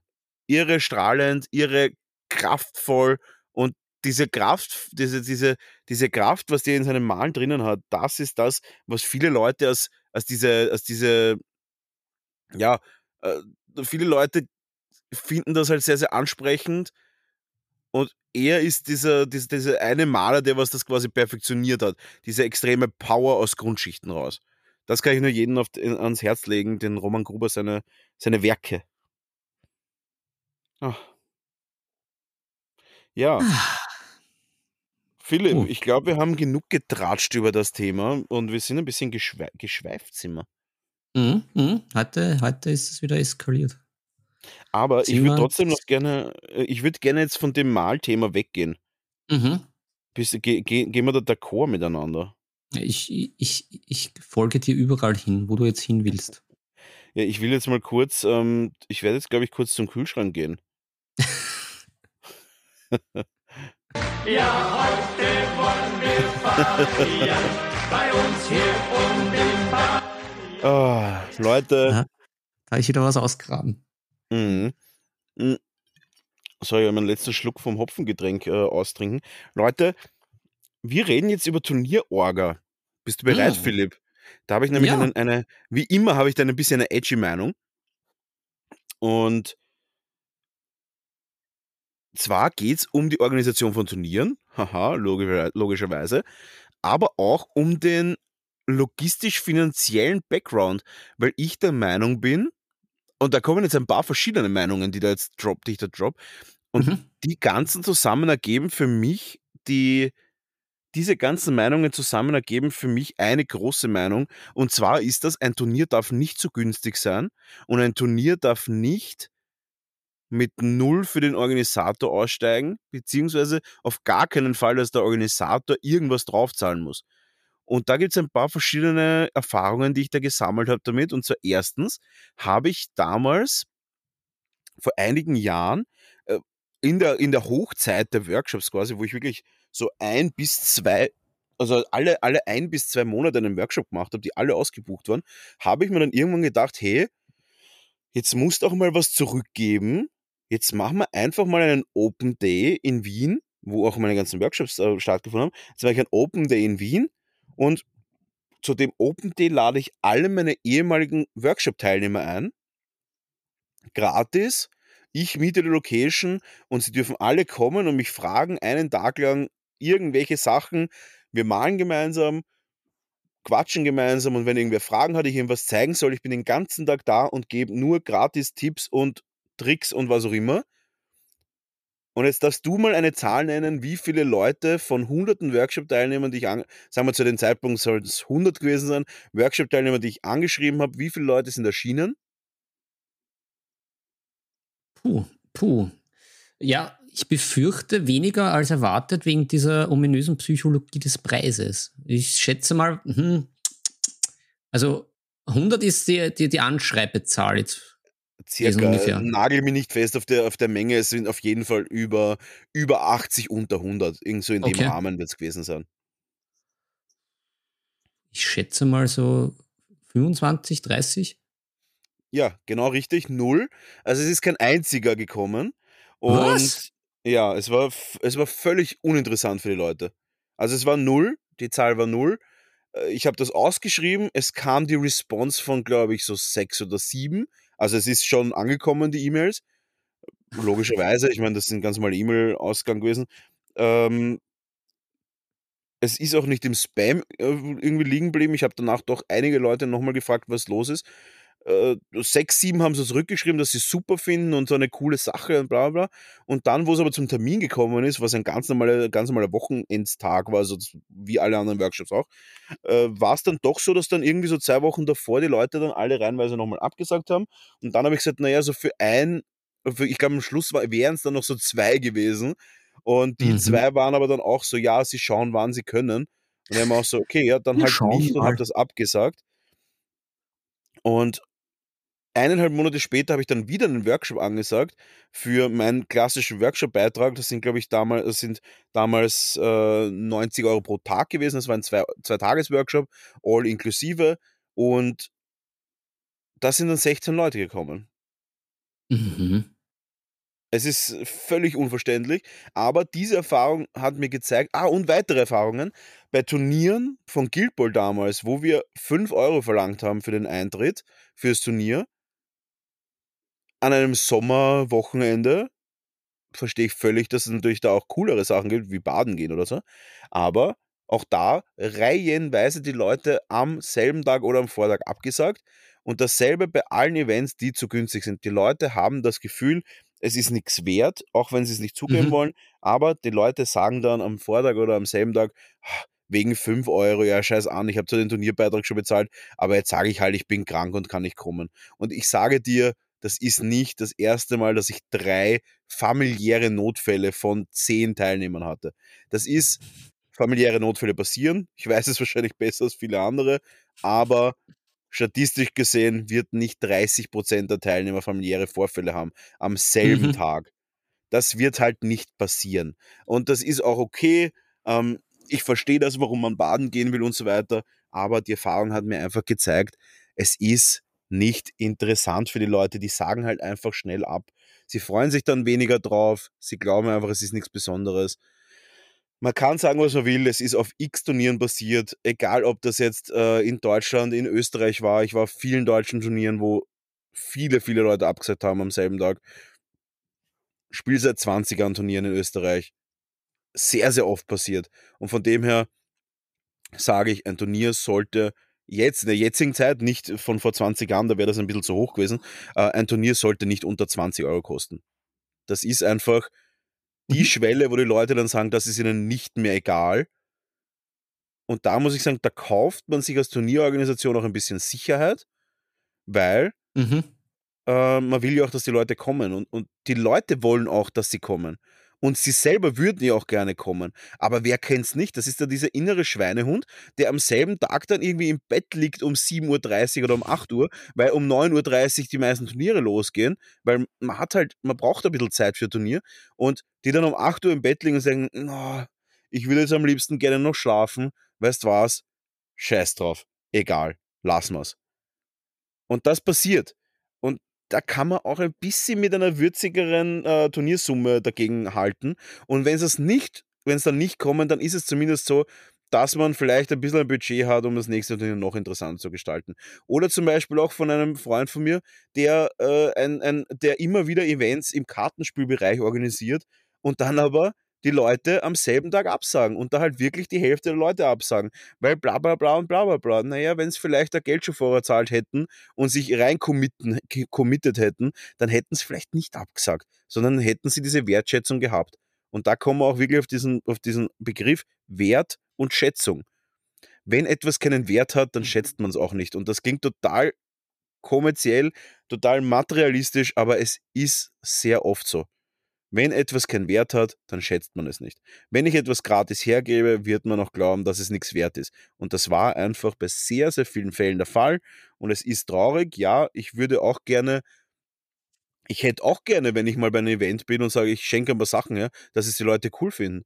Aber ich meine, und da auch jetzt auf unseren Podcast bezogen, wir schenken sehr, sehr oft was her. Es wird aber leider überhaupt nicht geschätzt. Jetzt auch eine, eine kleine Rüge an unsere Törtchen. Wenn wir Gewinnspiele machen, es interessiert einfach keinen. Und das Mhm. ist halt dann schon der Fall, wo ich dann sage, die Leute schätzen etwas nicht wert, wenn es nichts kostet. Offensichtlich ist es der Fall. Ja, Ja, langer Monolog. ich, na, ich bin da, ich bin da völlig bei dir, aber ich habe ja da schon auch so ein bisschen den, den Hinweis schon bei deiner Frage ja mit dieser Psychologie des Preises Mhm. äh, gegeben. Ich war ja da schon auf der sehr kritischen Seite, aber von 80 bis 100 habe ich mir wirklich gedacht, okay, da finden sich ja dann doch einige, Mhm. die dich ja vor allem kennen und dann ja schon wissen, dass das ja leibend war. Mhm. Ähm, da, das hat mich schon überrascht, also dass das so extrem ist, dass man so ein Angebot dann gar nicht annimmt. Eh, wie Mich so. Leute es hat. Ja, ich, dachte, dass es wirklich so ist, dass man sagt, okay, ich mache das jetzt einfach, weil ich mir gedacht habe, erstens ein bisschen was fürs Karma, weil es ist mein Beruf, ich verdiene natürlich mein Geld, aber es ist auch, es ist auch viel Geld, muss man sagen. 200 Euro für einen Workshop ist nicht nichts. Es ist der übliche Preis für Mhm. einen Workshop und deutlich unter den Preisen von Workshops, die im kommerziellen Bereich angeboten werden, weil da kann man schneller mal 200 Euro an einem Tag zahlen für einen guten Kochworkshop zum Beispiel, den ich- einige Mhm, Leute kennen, mhm. die das gerne, gerne zahlen. Ähm, bewegen wir uns ja immer noch in einem günstigeren Bereich, äh, aber dennoch sind 200 Euro sehr, sehr viel Kohle. Ich bereite mich aber auch sehr, sehr viel vor und es, es ist sehr, sehr viel Arbeit, die da reinsteckt in Workshops. Und die Leute zahlen es und wenn sie halt nicht zahlen müssen, dann sehen sie anscheinend den Wert nicht. Und da Ja, und das auf Turniere umzu, umzuwälzen, exakt dasselbe ist auch. Events, die nichts wert sind, werden nicht geschätzt. Ja, ja da, bin ich, da bin ich leider bei dir, aber auch mir fehlt ein bisschen das Verständnis. Also ich, ich gehe da immer irgendwie von was anderem aus, weil ich mir, weil, um, um das Pferd so aufzuzäumen, ich finde sowieso eines der großen Probleme in der heutigen Zeit, neben dieser Schnelllebigkeit, ist immer, dass alles am Preis, am unteren Preislimit ist. Mhm. Und da verstehe ich dann halt nicht, warum die Leute dann nicht sagen, okay, also wenn man sich's leisten kann, dass man dann auch nicht um jeden Pfennig und um jeden Euro da feilscht, sondern sagt, okay, zum Beispiel beim Turnier, wenn das eh günstig oder gratis ist, dass man das nicht umso mehr zu schätzen weiß, weil man ja eigentlich weiß, dass alle diese Preise ja immer nur Limit, Limit, billig, billig ist.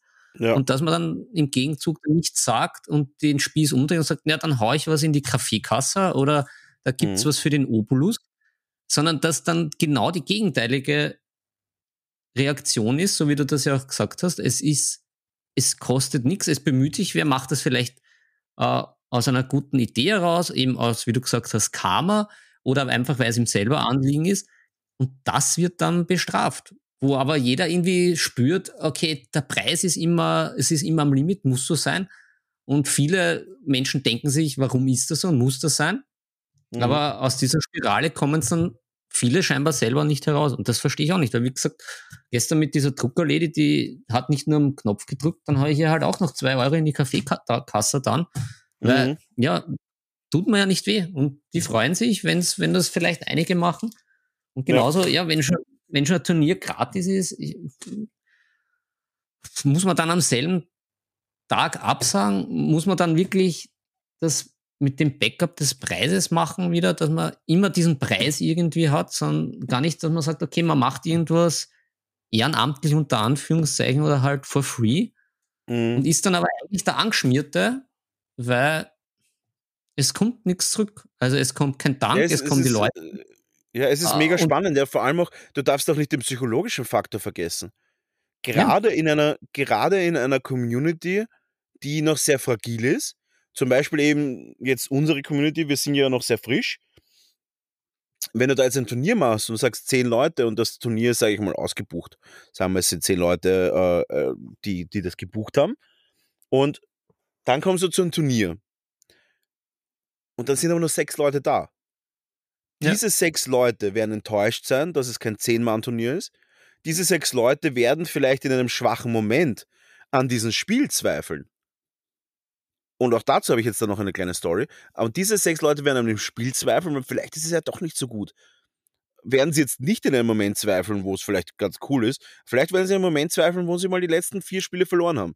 Und dann vielleicht dann sagen, ja, keine Ahnung, äh, Turniere sind jetzt auch nicht so toll, da kommen ja auch nur urwenige. Vielleicht hat es auch damit zu tun, weil es ja irgendwie äh, doch nicht so toll ist. Und die Organisation wird auch sagen, pff, für sechs Leute irgendwie so ein Aufwand, weiß ich auch nicht, ob ich das mache. Ist jetzt schon ein bisschen, pff, ist jetzt schon ein bisschen viel Aufwand für die Handvoll Menschen. Da könnte ich auch einfach mit ein paar Freunden zocken. Das Ganze hat einen ziemlichen Rattenschwanz. Mhm. Deswegen bin ich auch, also ich glaube, ich habe noch nie in meinem, in meiner, den letzten Jahren ein Turnier geskippt, wenn ich zugesagt habe. Das habe ich, glaube ich, noch nie gemacht.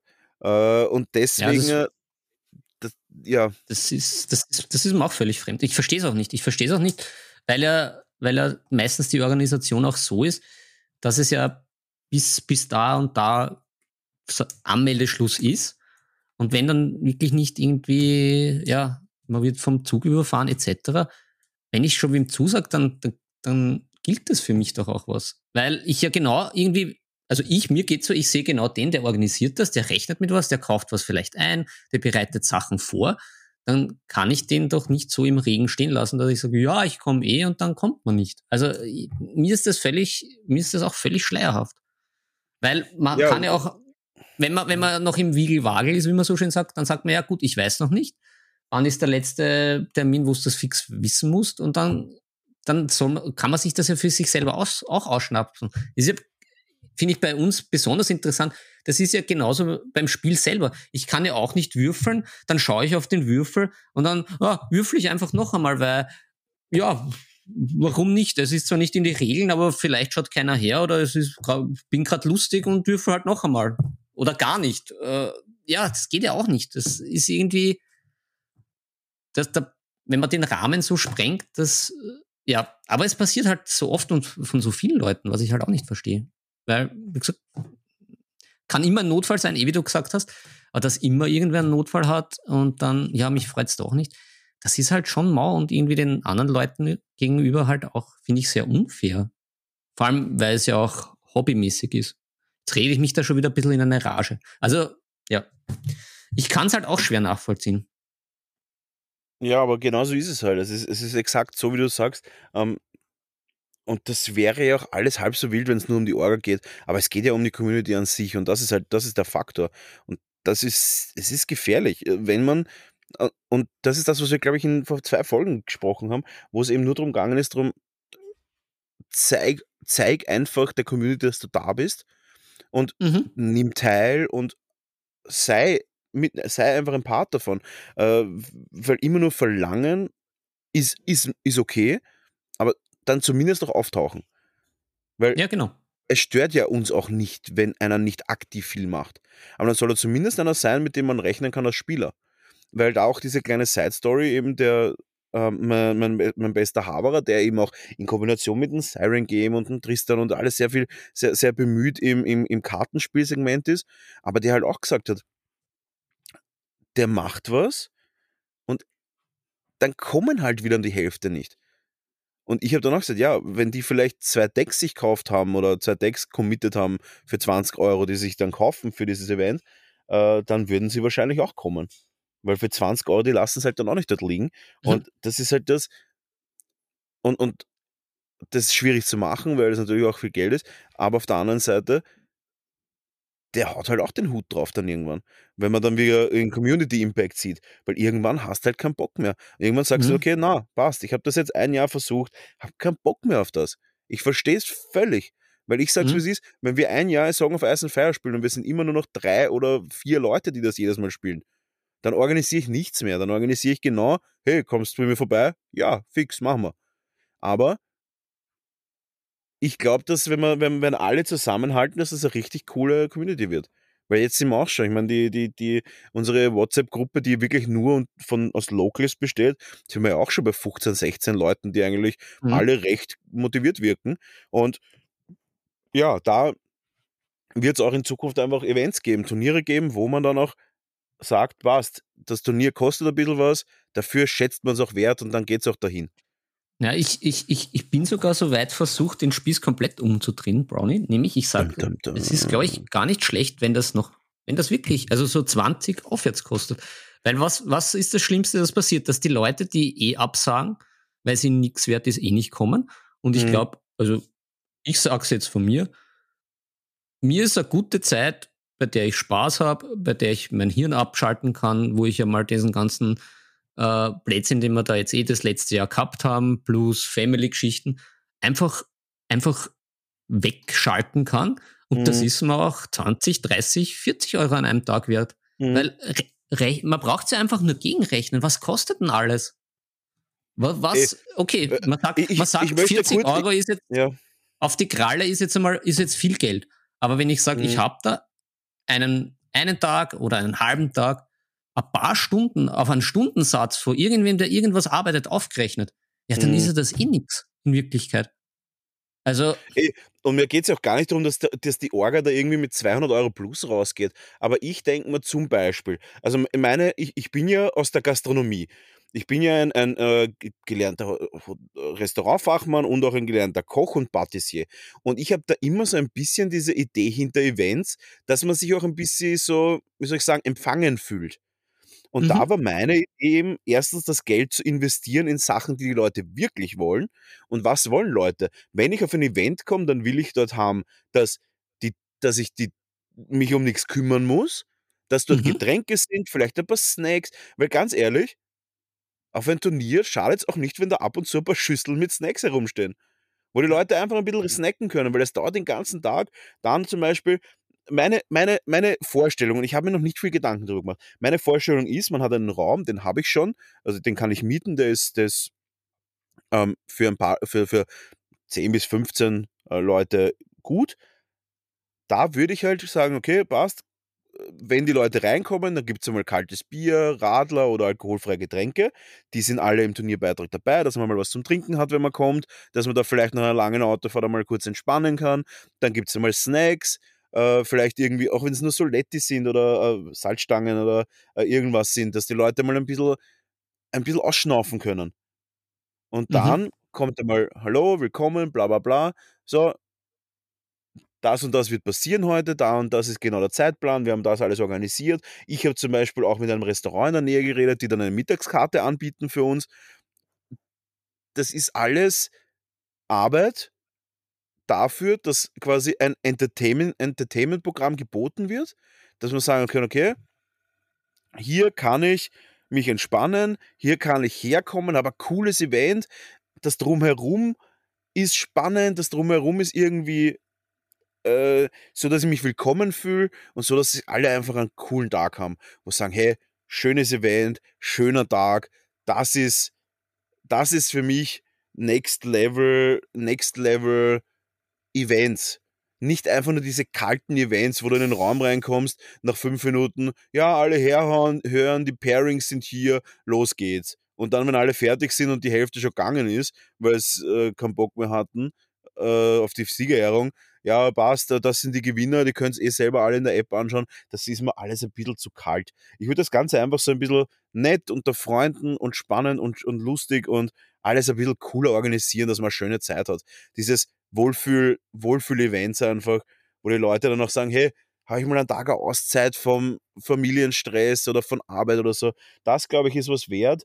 Und da, ähm, das kostet Mhm. halt ein bisschen was, muss ja nicht teuer sein. 40 Euro ist auch schon sehr viel, aber ich sage mal 20 Euro, da kannst du auch schon was machen.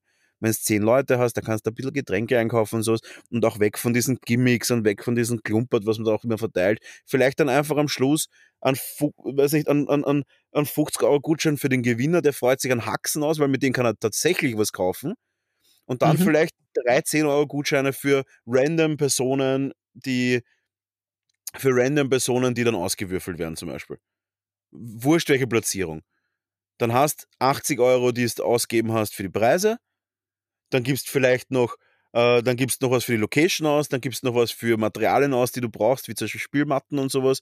Und dann haust halt den Rest in Getränke und freust und freuen sich die Leute und alles ist gut. Und ich glaube, das ist so der Ansatz eines Events, was ich mir gerne immer vorgestellt hätte. Wo ich sage, da fühle ich mich wohl. Vielleicht eine Kaffeemaschine hinstellen, wo man für, für einen annähernden Selbstkostenpreis irgendwie sich einen Espresso-Kaffee runterdrücken kann oder so. Ich glaube, das sind so die Sachen, was wirklich spannend sind. Ja. Mhm. Ja, ich bin da, ich bin da sehr, sehr bei dir, theoretisch. Einmal. Ja. Ich, ich, ich, es, es, es halt in mir wieder. Finde ich gut.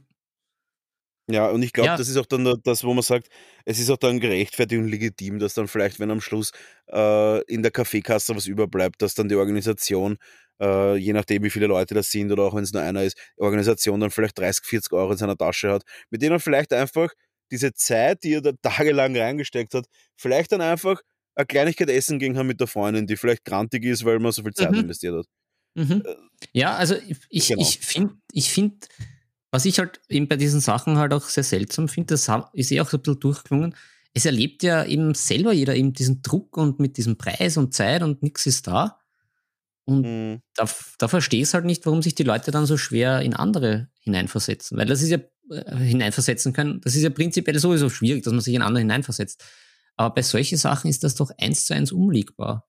Das, das kapiere ich nicht Ja. ganz. Warum das Es dann ist- so, es- ja. so abstrakt ist und dass man das dann so weitergibt einfach und da nicht sagt, okay, na, man dreht den Spieß um und weil es eh überall so Preisdruck, Zeitdruck, Druck, Druck, Druck und wir sind immer am Mhm. Limit und für nichts ist Geld da und wir können uns alle nichts leisten, was uns ja die Regierung die ganze Zeit auch äh, vorbetet, es ist kein Geld da. Ne? Dass man dann Ja. eben nicht sagt, okay, ja, weil ich glaube auch nicht, wenn wer sagt, gut, er möchte total gern mitmachen bei sowas Mhm. und er hat gerade wenig Geld, dann wird man den ja sicher auch nicht raushauen, wenn er sagt, naja gut, er kann jetzt nur einen Zehner beisteuern, zum Beispiel, wenn es Mhm. 20 kostet. Kann ich mir nicht vorstellen, dass das, wenn man, wenn man mit Ja. einem Organisator redet, dass an dem scheitert. Ja. Auf der anderen Das ist, Seite. das ist das Felix Lobrecht-Prinzip. Dieser Comedian aus, aus Deutschland, ähm, der von Anfang an, wo auch noch, wo er so unbekannt war, gesagt hat, wenn jemand sich tatsächlich das Ticket nicht leisten kann für meine Show, dann soll der mich bitte auf meine Nummer, auf meine E-Mail-Adresse anschreiben, soll mir bitte kurz seinen Grund sagen, dass er auch das irgendwie zumindest nachvollziehen kann und dann kriegt er Gratis-Tickets, diese Person oder Mhm. diese Familie, wenn sie zum, gemeinsam schauen wollen. Und tatsächlich hat er letztens erst wieder gesagt, ich höre seinen Podcast ganz gern, äh, letztens erst wieder gesagt, er hat nicht das Gefühl, dass es jemals vorgekommen ist, dass das einer quasi in Purpose gemacht hat, also quasi vorsätzlich falsch angegeben hat, dass er sich das nicht leisten kann. Und dass es allgemein nicht, nicht oft vorgekommen ist, aber wenn, dann war er sehr stolz, ihm da quasi ein Gratis-Tickets geben zu können, weil Mhm. er, er in der Lage ist, wo er das kann. Und das ist Mhm. auch so ein Ding. Es wird doch keine Organisation sagen, okay, äh, du kannst dir 20 Euro nicht leisten, äh, dann, dann, dann bleib weg.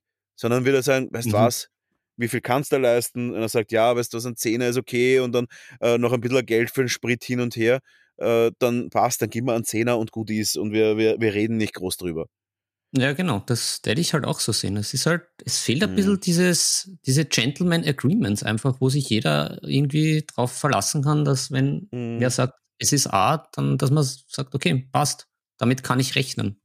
Ja, absolut. Ja, ja ich sehe das auch so. Aber das ist so ein ganz schwieriges Thema, weil es, glaube ich, immer noch, wobei ich auch glaube, dass das ein bisschen im Wandel ist, äh, es war viele Jahre so, dass das irgendwie so war, ja, aber da, da, da steckt sich der Orga ja was ein. Also bei 25 Euro für ein Turnier, äh, da, da, da hat er gut verdient, da hat er gut verdient. Und ich denke mir auch immer so, Alter, bitte Naja. labert's nicht. Äh, Gar nichts verdient man. man. Man steckt jede Menge rein und unterm Strich ist man ein super glücklicher Mensch, wenn zumindest ein paar Euro für einen Kaffee überbleiben äh, und, und man nicht draufzahlen muss. Weil ich habe schon Events gehabt, die ich organisiert habe, da habe ich draufzahlen müssen. Wo ich mir auch dann dachte, Aber- so, pff, ja. Aber da verstehe ich es halt auch nicht. Wa- Warum, warum kommt man auf den Gedanken, wenn man, wenn man, wenn man dort, okay, wenn es komplett scheiße ist, etc., verstehe ich, regt man sich auf. Mhm. würde man sich aber wahrscheinlich sogar aufregen, wenn es nichts kostet. Aber warum komme ich auf den Gedanken, wenn das wirklich gut organisiert ist, leibend ist, ein, ein feiner Tag, es passt soweit alles, es ist jetzt, es passt einfach alles, wieso komme ich dann auf den Gedanken, mi- mich zu ärgern, dass möglicherweise jemand, der mir was Gutes gemacht hat und Arbeit abgenommen hat und mir zusätzlich noch dann eigentlich einen feinen Tag beschert, dass das für mich ein Problem ist, wenn der einen materiellen Gewinn hat, beziehungsweise ein, einen Überschuss, mit dem er sich selber auch noch was Schönes gönnen kann. Mhm. Es, es, Ja. Vor Es allem die Orga hat ja auch wirklich teilweise keinen schönen Tag, muss man auch sagen. Die Orga ist ja wahrscheinlich der, der Einzige, der keinen angenehmen Tag hat, weil genau, genau, das das, einfach das, mega das anstrengend ja ist. Ja. Das kommt ja auch noch dazu. Also der, der am Tag selber, das ist ja, das ist ja alles kein Spaß, ne? Also, Mhm. aber wie komme ich dann auf die, auf, auf diese Idee und das umzukehren? Na, der hat sich jetzt aber super die Taschen vollgesteckt und der hat sich jetzt da super bereichert. Äh, das ist doch, also ich, ich, ich kapier's nicht. Also, ich, also mir ist das völlig, äh, Ja. da, da, da hängt mir die Ketten aus, wie du immer so schön sagst. Also ich, ich verstehe Nee. diese Logik nicht.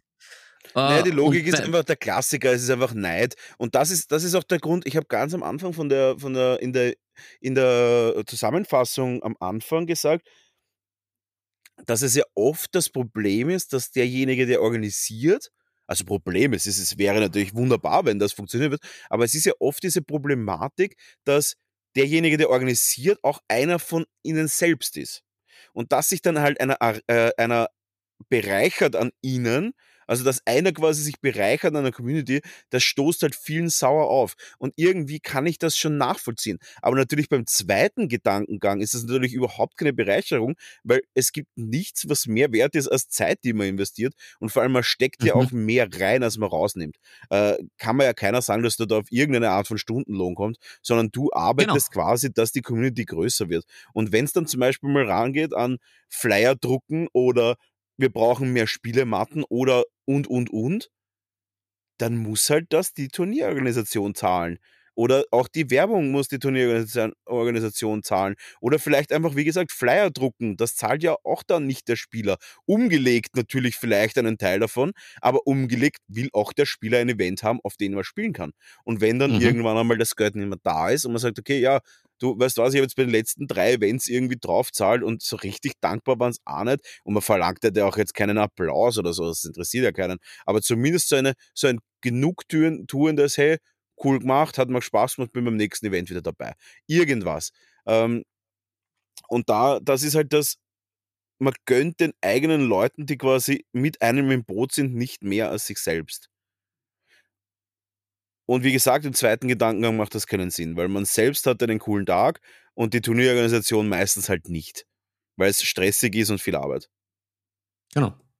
Ja. Ah, Philipp, Hm. ich habe das, Das schon eine, ich hab, wir werden das jetzt begraben, das Thema. Ja, Und das, das müssen wir, weil es, äh, je weiter wir da reibend, es ist philosophieren. Ja, umso, umso mehr Gedanken kommen da in mir hoch, die, die, das völlige Unverständnis an der Menschheit. Es, es kommt wieder hoch.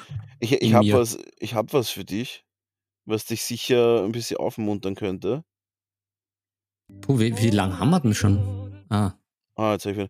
Äh, Eine Stunde 40 tatsächlich. Also wir Oh. werden uns jetzt zusammenreißen. Ich habe jetzt noch die, und zwar, da kannst du vielleicht mal gleich während unseres äh, entspannenden äh, Jingles vielleicht mal kurz Gedanken drüber machen. ja. Äh, und zwar Stichwort, und das ist jetzt natürlich umgelegt auf Serien und Filme. Mhm. Soweit, glaube ich, gehen wir, äh, hast du mich, soweit. Ähm, die Pfeilproblematik. Und so, ich meine, die Pfeil- und Bogenpfeilproblematik, beziehungsweise auch, äh, wenn man jetzt auf Armbrüste umlegt, die Bolzenproblematik. In Mhm. Filmen und Serien. Und ich lasse das, ich, ich werde das kurz mal in dich reinsacken lassen, während der mich, währenddem ich Mhm. den Erzherzog Johann Jodler für unsere Sachertörtchen abspiele. Und werde mir währenddessen was aus meinem sehr naheliegenden Kühlschrank holen. Bist du bereit? Mhm.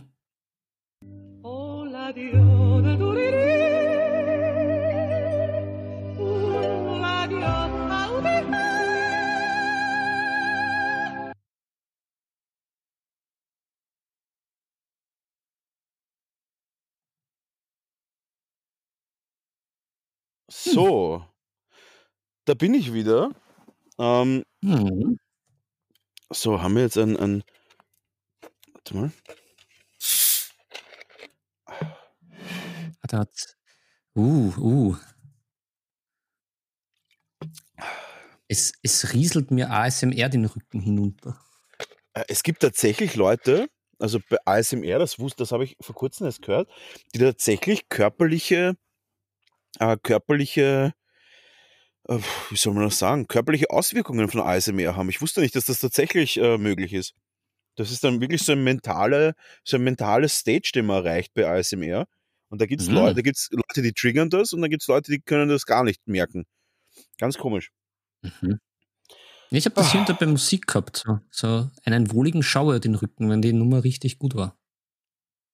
Also ich bin da Genau, also so- empfänglich vielleicht. Du bist empfänglich, sehr gut. Dann, dann Mhm. muss, muss, ich, muss ich fast noch einmal.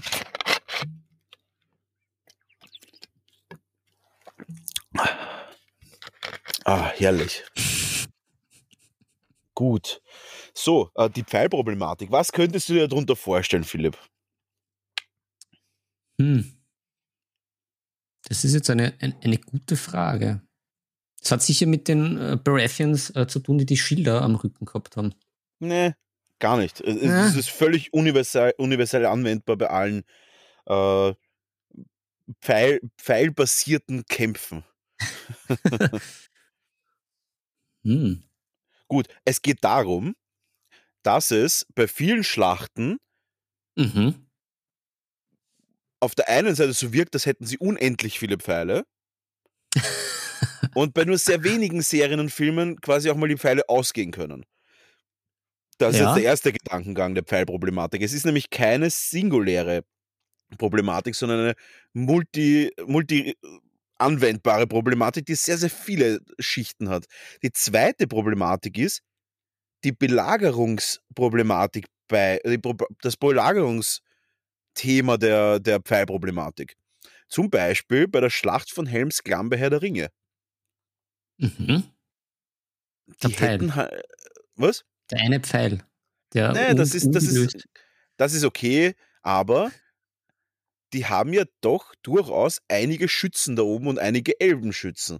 Und da könnte man ja auch meinen, dass die Elben mehr als einen Schuss abgeben könnten. Sie Mhm. haben aber, glaube ich, nur zwei abgegeben oder so. Dann könnte man aber auch meinen, wenn jetzt da 300 Elben da oben stehen, mit theoretischen unendlich Munition, schießen die 10.000 Urukais halt innerhalb von gefühlten vier Minuten weg. Das heißt, das Mhm. ist auch nicht möglich. Das heißt, wir kommen da in eine Art Perpetuum mobile des Pfeils und auf der einen Seite möchte ich als Zuschauer natürlich einen Kampf sehen, der nicht nur daraus besteht, dass Urukais gegen eine Wand rennen und innerhalb von vier Minuten, wenn man sich den Rapid-Fire-Modus von einem Legolas anschaut, der, sage ich mal, in einer Minute wahrscheinlich acht, naja, in einer Minute wahrscheinlich 30 Pfeile abfeuern kann. Wenn man das hochrechnet auf 300 Elben, die an der Mauer stehen würden, ich rede immer nur von Würden, ne? und da wer- werdet ihr auch wahrscheinlich dann gleich meine Problematik sehen. Wenn ich jetzt sage, ich, wenn ich Mittelerde wäre, ich bin jetzt der Chef von Mittelerde, dann würde ich einfach dort unendlich viele Pfeile hinplatzieren. Unendlich viele meine ich circa die Anzahl der äh, Belagerer. Ist ja bei Minas Tirith, sage ich mal, nicht möglich gewesen, aber bei, ähm, bei Helmsklamm durchaus. Mhm. Dann wäre statistisch gesehen oder einfach nur Milchmädchenrechnung gesehen, dadurch, dass Elben ja, sage ich mal, eher nicht daneben schießen, würde ich jetzt mal sagen, dass 10.000 Urukais, ich weiß nicht, wie viele es jetzt wirklich waren, aber es waren einige. Sagen wir, es waren, ja, sagen wir, es waren Zehntausende Urukais. Wenn man das jetzt mal hochrechnet, dass ein Elb 30 Pfeile in einer Minute abschießen könnte, wenn er sich bemüht, wenn er so mal sich ein bisschen zusammenreißen wird. Sagen wir, er schießt 20 die Minute ab. Und wir haben da 300 Elben. Dann reden wir hier halt von 6000 toten Urukais in einer Minute. Mhm. Ja, ergo wäre diese Schlacht innerhalb von ein paar Minuten vorbei und alle würden lachen, weil sie sagen, hahaha, alle tot, weil wir sind Elben, wir schießen halt einfach 20 Pfeile die Minute pro Person.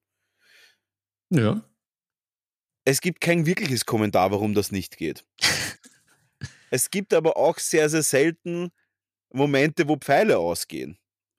Es gibt aber auch sehr, sehr wenige Filme, die so enden, dass sie vier Minuten lang einfach weggeschossen werden, wie in so einem komischen Mobile-Game, wo du dann einfach irgendeine so eine Schlachtlinie ziehst und die schießen alles kaputt. Und da ist halt die Frage, das, das ist die Pfeilproblematik. Erstens, Pfeile gehen nie aus. Zweitens, man will aber auch nicht, dass sie ausgehen. Drittens, theoretisch könnten Bogenschützen auf Festungen Armeen einfach wegräumen. Und viertens, will man das sehen? Eher nicht. Und das ist das Problem. Es wird nicht ausgenutzt. Auf der anderen Seite wird es aber auch nicht weniger. Es ist irgendwie komisch. Und da natürlich wollte ich dich fragen als alten Cineasten, wie stehst du Ja. zu diesen ganzen Pfeilproblematiken? Nimmst, und da gibt es zwei Varianten, äh, ich glaube, es gibt drei Varianten. A, die Leute, was diese Pfeilproblematik noch nie durchdacht haben. B, die Leute, was die Pfeilproblematik sehen und sich jedes Mal wieder aufregen. Oder C, die Leute, die die Pfeilproblematik sehen, aber durchaus der Meinung sind, das ist jetzt einfach narrativ nicht anders möglich. Welcher Typ bist du? Ja, ich bin, ich bin prinzipiell der, dritte, der dritte Typ. Also das Spannende beim Film an und für sich ist ja, dass den, jetzt grob runtergebrochen, die Leute ja immer eins zu eins für Realität halten. Also das ist ja auf der einen Seite das große ja Faszinosum. aber- Ja, aber du musst ja sagen, in dem Universum muss es stimmig sein. Und jetzt noch eine, eine, kleine, eine kleine Zusatzanekdote dazu. Als die Orks, oder eigentlich sind sie Uru, als die Urukais, die Mauer von Helmsklamm durchbrochen haben und die ersten da reingestürmt sind. Kannst du dich an die Szene erinnern? Es ist eine Dunkel. Mauer, ist, Urukais ist stürmen fast durch. Urschuss. okay, es ist eine Mauer, dann ist Boom, Mauer ist ein Loch drin. Urukais gehen durch die Mauer durch. Hinter dieser Mauer warten aber schon, keine Ahnung, ich glaube, dass es im Buch irgendwie 300 waren, ist aber auch völlig irrelevant jetzt für diese Geschichte. Äh, hinter dieser Mauer warten eine Anzahl X an Elben. Diese Elben Mhm. schießen einmal und bereiten sich dann auf den Nahkampf vor. Mhm. Dann meine Frage natürlich. Na, und der, äh, um, um das noch weiter zu spinnen. Auf der anderen Seite ist ein Legolas, der auf einem Schild runter, auf, äh, ein Legolas, der auf einem Schild slidet, im selben Universum, in derselben äh, Serie, äh, in derselben Filmtrilogie, slidet auf einem, auf, einem- auf einem Schild runter und schießt während dem Slide, glaube ich, drei Orks kaputt. Mhm. Das dauert so drei Sekunden. Äh, Warum haben diese Elben, die hinter der Mauer stehen, sich nicht vielleicht in diesen drei Sekunden auch drei Pfeile rausgeschossen? Statt einem und dann irgendwie so 10, 15 Sekunden zu warten, bis der Nahkampf beginnt. In diesen 15 Sekunden ne, hätten sie 1000 Urukais töten können in diesem Spalt. Und was Mhm. passiert? Und da kommen wir wieder zu meiner Stanis Baratheon Menschenburg. Ähm, was passiert, wenn man 1000 Urukais in einem kleinen, ja, mittelgroßen Spalt in einer Mauer tötet? Es entsteht eine neue Mauer und zwar eine Urukai-Mensch, eine Urukai-Körpermauer. Und da Genau. komme, genau. Und das ist halt, das, sowas passiert halt nie. Und ich verstehe jetzt zu 1000 Prozent, warum es nicht passiert. Weil, wenn wir jetzt auf Game of Thrones gehen, es einfach nicht zielführend ist, dass man eine Menschenmenge, die ja alle, äh, ein Großteil abgeschlachtet worden ist, darstellt, weil es wäre nicht darstellbar. Es ist einfach, kannst halt nicht 100.000 Leichen auf einem Haufen dann zeigen. Das ist halt einfach für den Film oder für die Serie nicht zielführend. Und genauso ist es natürlich für Herr der Ringe nicht zielführend gewesen, dass sie dann sagen, ja, wir haben jetzt 300 Elben, wir stellen die auf die Mauer, da habt ihr alle einen fetten Sack voll Pfeile, let's go. Sie machen ein komisches Ritual, den Opa stellen wir gleich mal von der, von der Mauer runter, der ist ein bisschen sinnlos im, im, im, im, in dem Arrangement gewesen. Passt, wir haben hier 300 Elben, hier habt ihr circa 10.000 Pfeile, dann machen die ein Ritual, dann sagt irgendeiner, irgendein, irgendein Peter oder der, der Stefan sagt dann so, ihr 300 Elben, los geht's, fangt's langsam an und dann sagen die Elben, okay, und dann dauert es noch vier Minuten und dann hat man da einfach einen Berg voll Urukai-Leichen unten. Das ist natürlich für den Film nicht so toll. Auch Mhm. verständlich. Aber da natürlich, Mhm. wie geht man mit solchen Situationen um? Das ist dieselbe Problematik mit, mit dem Frodo setzt sich auf einen Adler und wirft den Ring in den Vulkan Problematik. Wobei die ja geklärt ist quasi, äh, zumindest ein bisschen. Ja. Naja, das ist, das ist jetzt, da kommt jetzt halt auch, ich habe ja da schon ein bisschen äh, ausgeholt, da kommt jetzt halt auch eine eher philosophische Frage. Das, Gan- also ich bin prinzipiell Typ 3, Mhm. weil ja der Film immer ja, oder eines dieser Medien- und Kunstformen ist, die ja sehr stark die Realität vorgaukeln, ja aber natürlich keine Realität sind. Mhm. Du sagst natürlich, kommt jetzt das tolle Fach, Fachwort, in der diegetischen Welt, also in dieser Welt des Films, in dieser Filmwelt mit, ihren, mit ihrer Logik, mit ihren Gesetzen, so wie du es besch beschrieben hast, geht natürlich vieles, was in unserer realen Welt natürlich nicht geht. Siehe Avengers, siehe Herr der Ringen, etc. Ja. Aber da sage ich einmal, der Trumpf ist halt der, dass das Narrativ so funktioniert, dass nicht sämtliche logischen Grenzen dieser filmischen Welt gesprengt werden. Mhm. Und die sind natürlich dann, die sind halt für jeden einzelnen Zuschauer halt auch Verhandlungssache. Weil wenn, wenn jemand sagt, er ist der, er ist der Logiker und er ist Realist, gerade bei diesen historischen Geschichten oder historisch angelehnten Geschichten, gibt es da natürlich einen kürzeren Faden, da, bevor der sagt, das finde ich komplett kacke, weil historisch ist das so weit weg und die Welt bewegt sich ja in gewissen, auf gewissen Pfaden, äh, orientiert sich an gewissen historischen Begebenheiten. Pfeile, mhm. Mittelalter, Pfeil und Bogen, Mittelerde, Pfeil und Bogen funktioniert ja ähnlich vom physikalischen Prinzip. Es ist ja eben nicht so, dass man sagt, in der Szene zum Beispiel haut sich jetzt der Gandalf rein und sagt, er verdoppelt im Flug jetzt alle Pfeile etc., sondern das ist ja doch nachvollziehbar. Und wenn man natürlich je mehr Wissen hat, wie das halt mit Pfeil und Bogen funktioniert, auch im Mittelalter ist er, äh, ist er hervorragend 100-jähriger Krieg, wenn man sich da ein bisschen beschäftigt hat, dann läuft es genauso ab, wie es du gesagt hast im Prinzip. Also da gab es im 100-jährigen Krieg ja viele diese Scharmützel und wenn es die großen Schlachten gab wie Azincourt oder Cressy, dann wo die Franzosen eine auf die Pfeifen bekommen haben, dann hat mhm. das genauso funktioniert. Die waren übermütig. Die Engländer sind mit den Bogenschützen da gestanden, haben die einfach niederbölzt. Dann sind die, ich glaube, ich, ich weiß nicht, ob es zweimal war, aber ich glaube, einmal sind sie mit der schweren Kavallerie drauf losgeritten. Die sind mhm. durch Nagel geworden durch die Pfeile und dann gab es den Haufen und dann ist niemand durchgekommen. Yeah, ja, Engländer gewonnen. Und das zweite Mal war halt auch, die, die haben auch geglaubt, war halt morastiger Boden, sind nicht weitergekommen und sind halt gegrillt worden. Also im, im übertragenen Sinn von den Bogenschützen und dann sind die hinten einfach nicht mehr nachgekommen, sondern sind mhm. da stecken geblieben. Also, das ist dann halt, das ist halt das Spannende beim Film, weil jemand eher sagt, naja, er hat da gar keine Ahnung und er will das halt, er will halt eine gute Szene sehen, dann wird ihm das völlig wurscht sein, weil er sagt dann, ja, ich will halt sehen, wie das halt gut umgesetzt ist, coole Winkeln.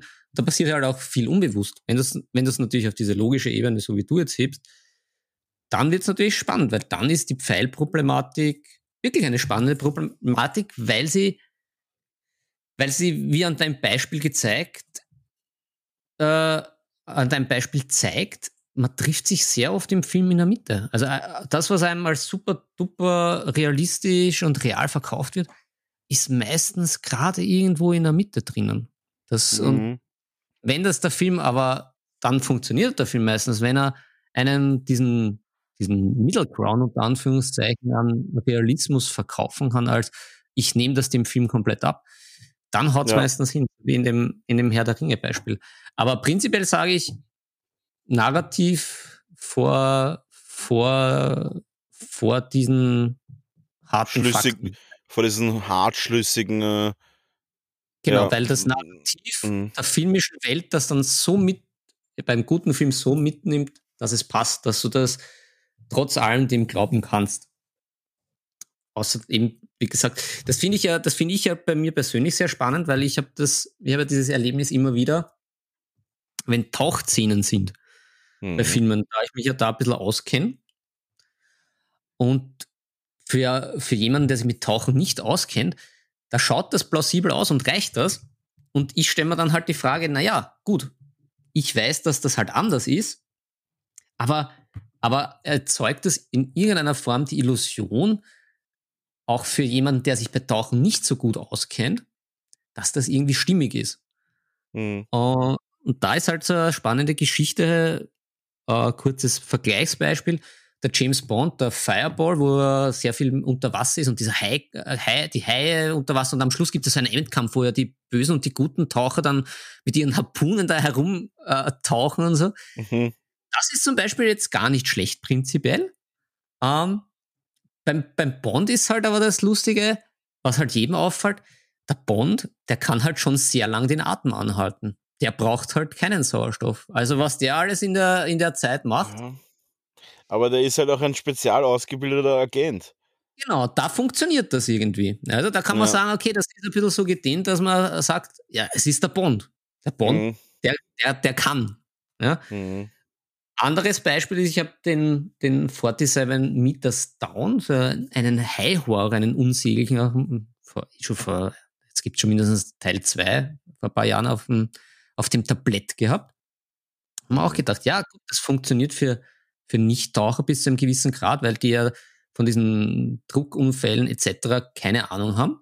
Mhm. Aber was dann halt wieder der, die, die, die, die Taube vom Dach geschossen hat, war, die haut's runter auf irgendwie 50, 60, 70 Meter.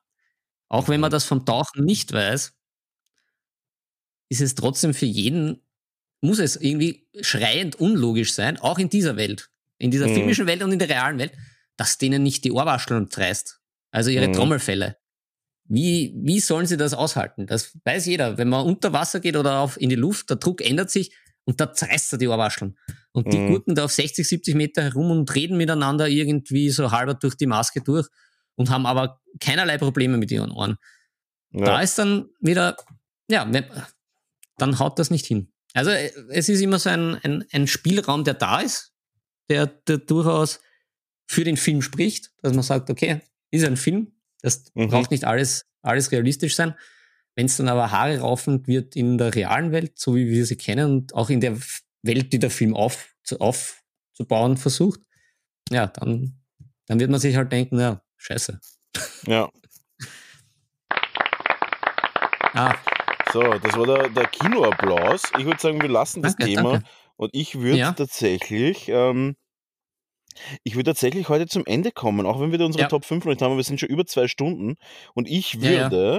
Ähm, ich würde jetzt tatsächlich einfach nur noch unsere Sieger krönen mhm. und dann würde ich es auch lassen und uns in die Nacht entlassen. Mhm. Gut, ähm, wir haben uns ja im Vorhinein schon ausgetauscht, wem wir da krönen wollen. Und ich glaube, wir sollten das einfach unkompliziert machen, oder? Ja.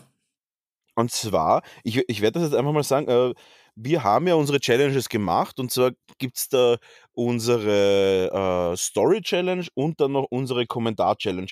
Beides leider sehr, sehr wenig äh, interessant gewesen für unsere Törtchen. Äh, Mhm. ja, werden, werden wir uns merken. Das heißt, wir werden nicht, doch eher andere Challenges machen oder vielleicht einfach gar keine Challenge, sondern einfach nur äh, Kaffeestuben, Kaffeestubenmäßig weiter berieseln, weil Mhm. Schaut so aus, als würde das den Leuten eigentlich ganz gut gefallen. Wir haben tatsächlich einfach äh, von der letzten Folge, normal waren wir immer recht happy, wir haben eh schon ein bisschen drüber, mal waren wir recht happy, wenn wir irgendwie bis zur nächsten Folge unsere, unsere, 100, au- unsere 100 Hörer hatten und dann quasi nochmal circa so viel während der nächsten Woche. Aber jetzt haben wir halt schon irgendwie über 170 bis, sagen wir mal, bis 200 Hörer schon einmal vor der nächsten Folge. Das heißt, es wird immer und immer mehr. Leute, ähm, ich habe es eh schon öfter gesagt, aber vielen Dank fürs Zuhören immer und sagt es euren Freunden, Bekannten, Vereinen, Discord-Channel, Leute, äh, macht ein bisschen Werbung für uns. Wir würden uns da freuen oder vielleicht auch in Facebook-Gruppen ab und zu mal teilen, dass ihr, dass wir der geilste Podcast äh, jenseits von Westeros sind. Und ja, das auf Mhm. jeden Fall immer wieder cool. Wir haben auch unseren Bei mir Coffee Account immer noch am Laufen. Das heißt, wenn ihr mal Bock habt, uns ein Melange zu kaufen, wie man so schön sagt, dann gibt es auch diese Möglichkeit. Und zwar heißen wir dann Nebentop auf Bei mir Coffee. Das ist www.beimircoffee.com slash Nebentop. Da könnt ihr uns zum Beispiel einen Melange kaufen, wenn euch das gefällt, was wir hier machen. Und ja, wenn ihr irgendwelche Anregungen habt, Instagram unsere DMs oder natürlich wie immer unsere E-Mail-Adresse ist nebensache.tabletop.gmail.com und jetzt die Gewinner, bevor wir für immer in die Nacht reiten, die Gewinner von unserer Challenge in der Story, der liebe Fabian, der mit einem 10-Euro-Gutschein von Siren Games nach Hause radeln darf und die Posting-Challenge gewinnt der Fleeboy, der Irwin oder Irwin, Irwin, Irwin und der Gambly. Die drei bekommen auch einen 10-Euro-Gutschein von Siren Games. Da bitte einfach bei uns melden. Wir haben die Gutscheine schon bei uns liegen. Die hat mir gestern der Tristan gebracht. Und die werden dann an euch übermittelt. Dann gibt es einen super coolen 10-Euro-Gutschein von Siren Games. Vielen, vielen Dank an den Tristan von Siren Games für die tolle Kooperation. Und ich würde sagen, dass wir es jetzt endlich lassen, wir Hübschen, und uns in die breite Welt des äh, Feierabends zurückziehen. Oder hast du noch was zum Sagen, unsere Törtchen? Naja, nur eine kleine Erwähnung, dass sie jetzt ein bisschen darben müssen, da äh, wir eine kleine Urlaubssperre machen, da ich mich äh, Ah. entfleuche. Ja, vielleicht Also- kommt da irgendeine kleine Special von mir, das habe ich mir schon überlegt. Mhm. Vielleicht einfach irgendeine kleine Brownies Rent Box. Ja, also Ja, nächste also- Woche wird der Philipp für euch nicht zur Verfügung stellen, weil er, weil er gesagt hat, dass er, er halt jetzt nicht mehr aus mit mir und muss fliehen in den Urlaub. Ja, genau. Und ich glaube, Ja. auf übernächste wird sich auch nicht ausgehen. Also dann äh, en- Ende, Ende Juni musst du, Ja. musst du dir auf Alleinunterhalter, musst du dir diese Drehorgel mit der Drehorgel, was überlegen. musst du mit der Drehorgel hinstellen. Ja, mit so einem kleinen Äffchen. Aber gut, äh, Philipp. Den Bauchladen ausgraben. Nein, nein, nein, kein Bauchladen. Ganz schlechtes Thema. Gut, ähm, Ah, es ist soweit. Philipp, du hast wie immer die letzten Worte an unsere süßen Törtchen und ich bin raus. Mhm. Adios. die Würfel sind gefallen. Es ist Zeit, sie über Bord zu werfen. Viel Spaß beim Malen und Spielen wünscht euch Brownie und Philipp.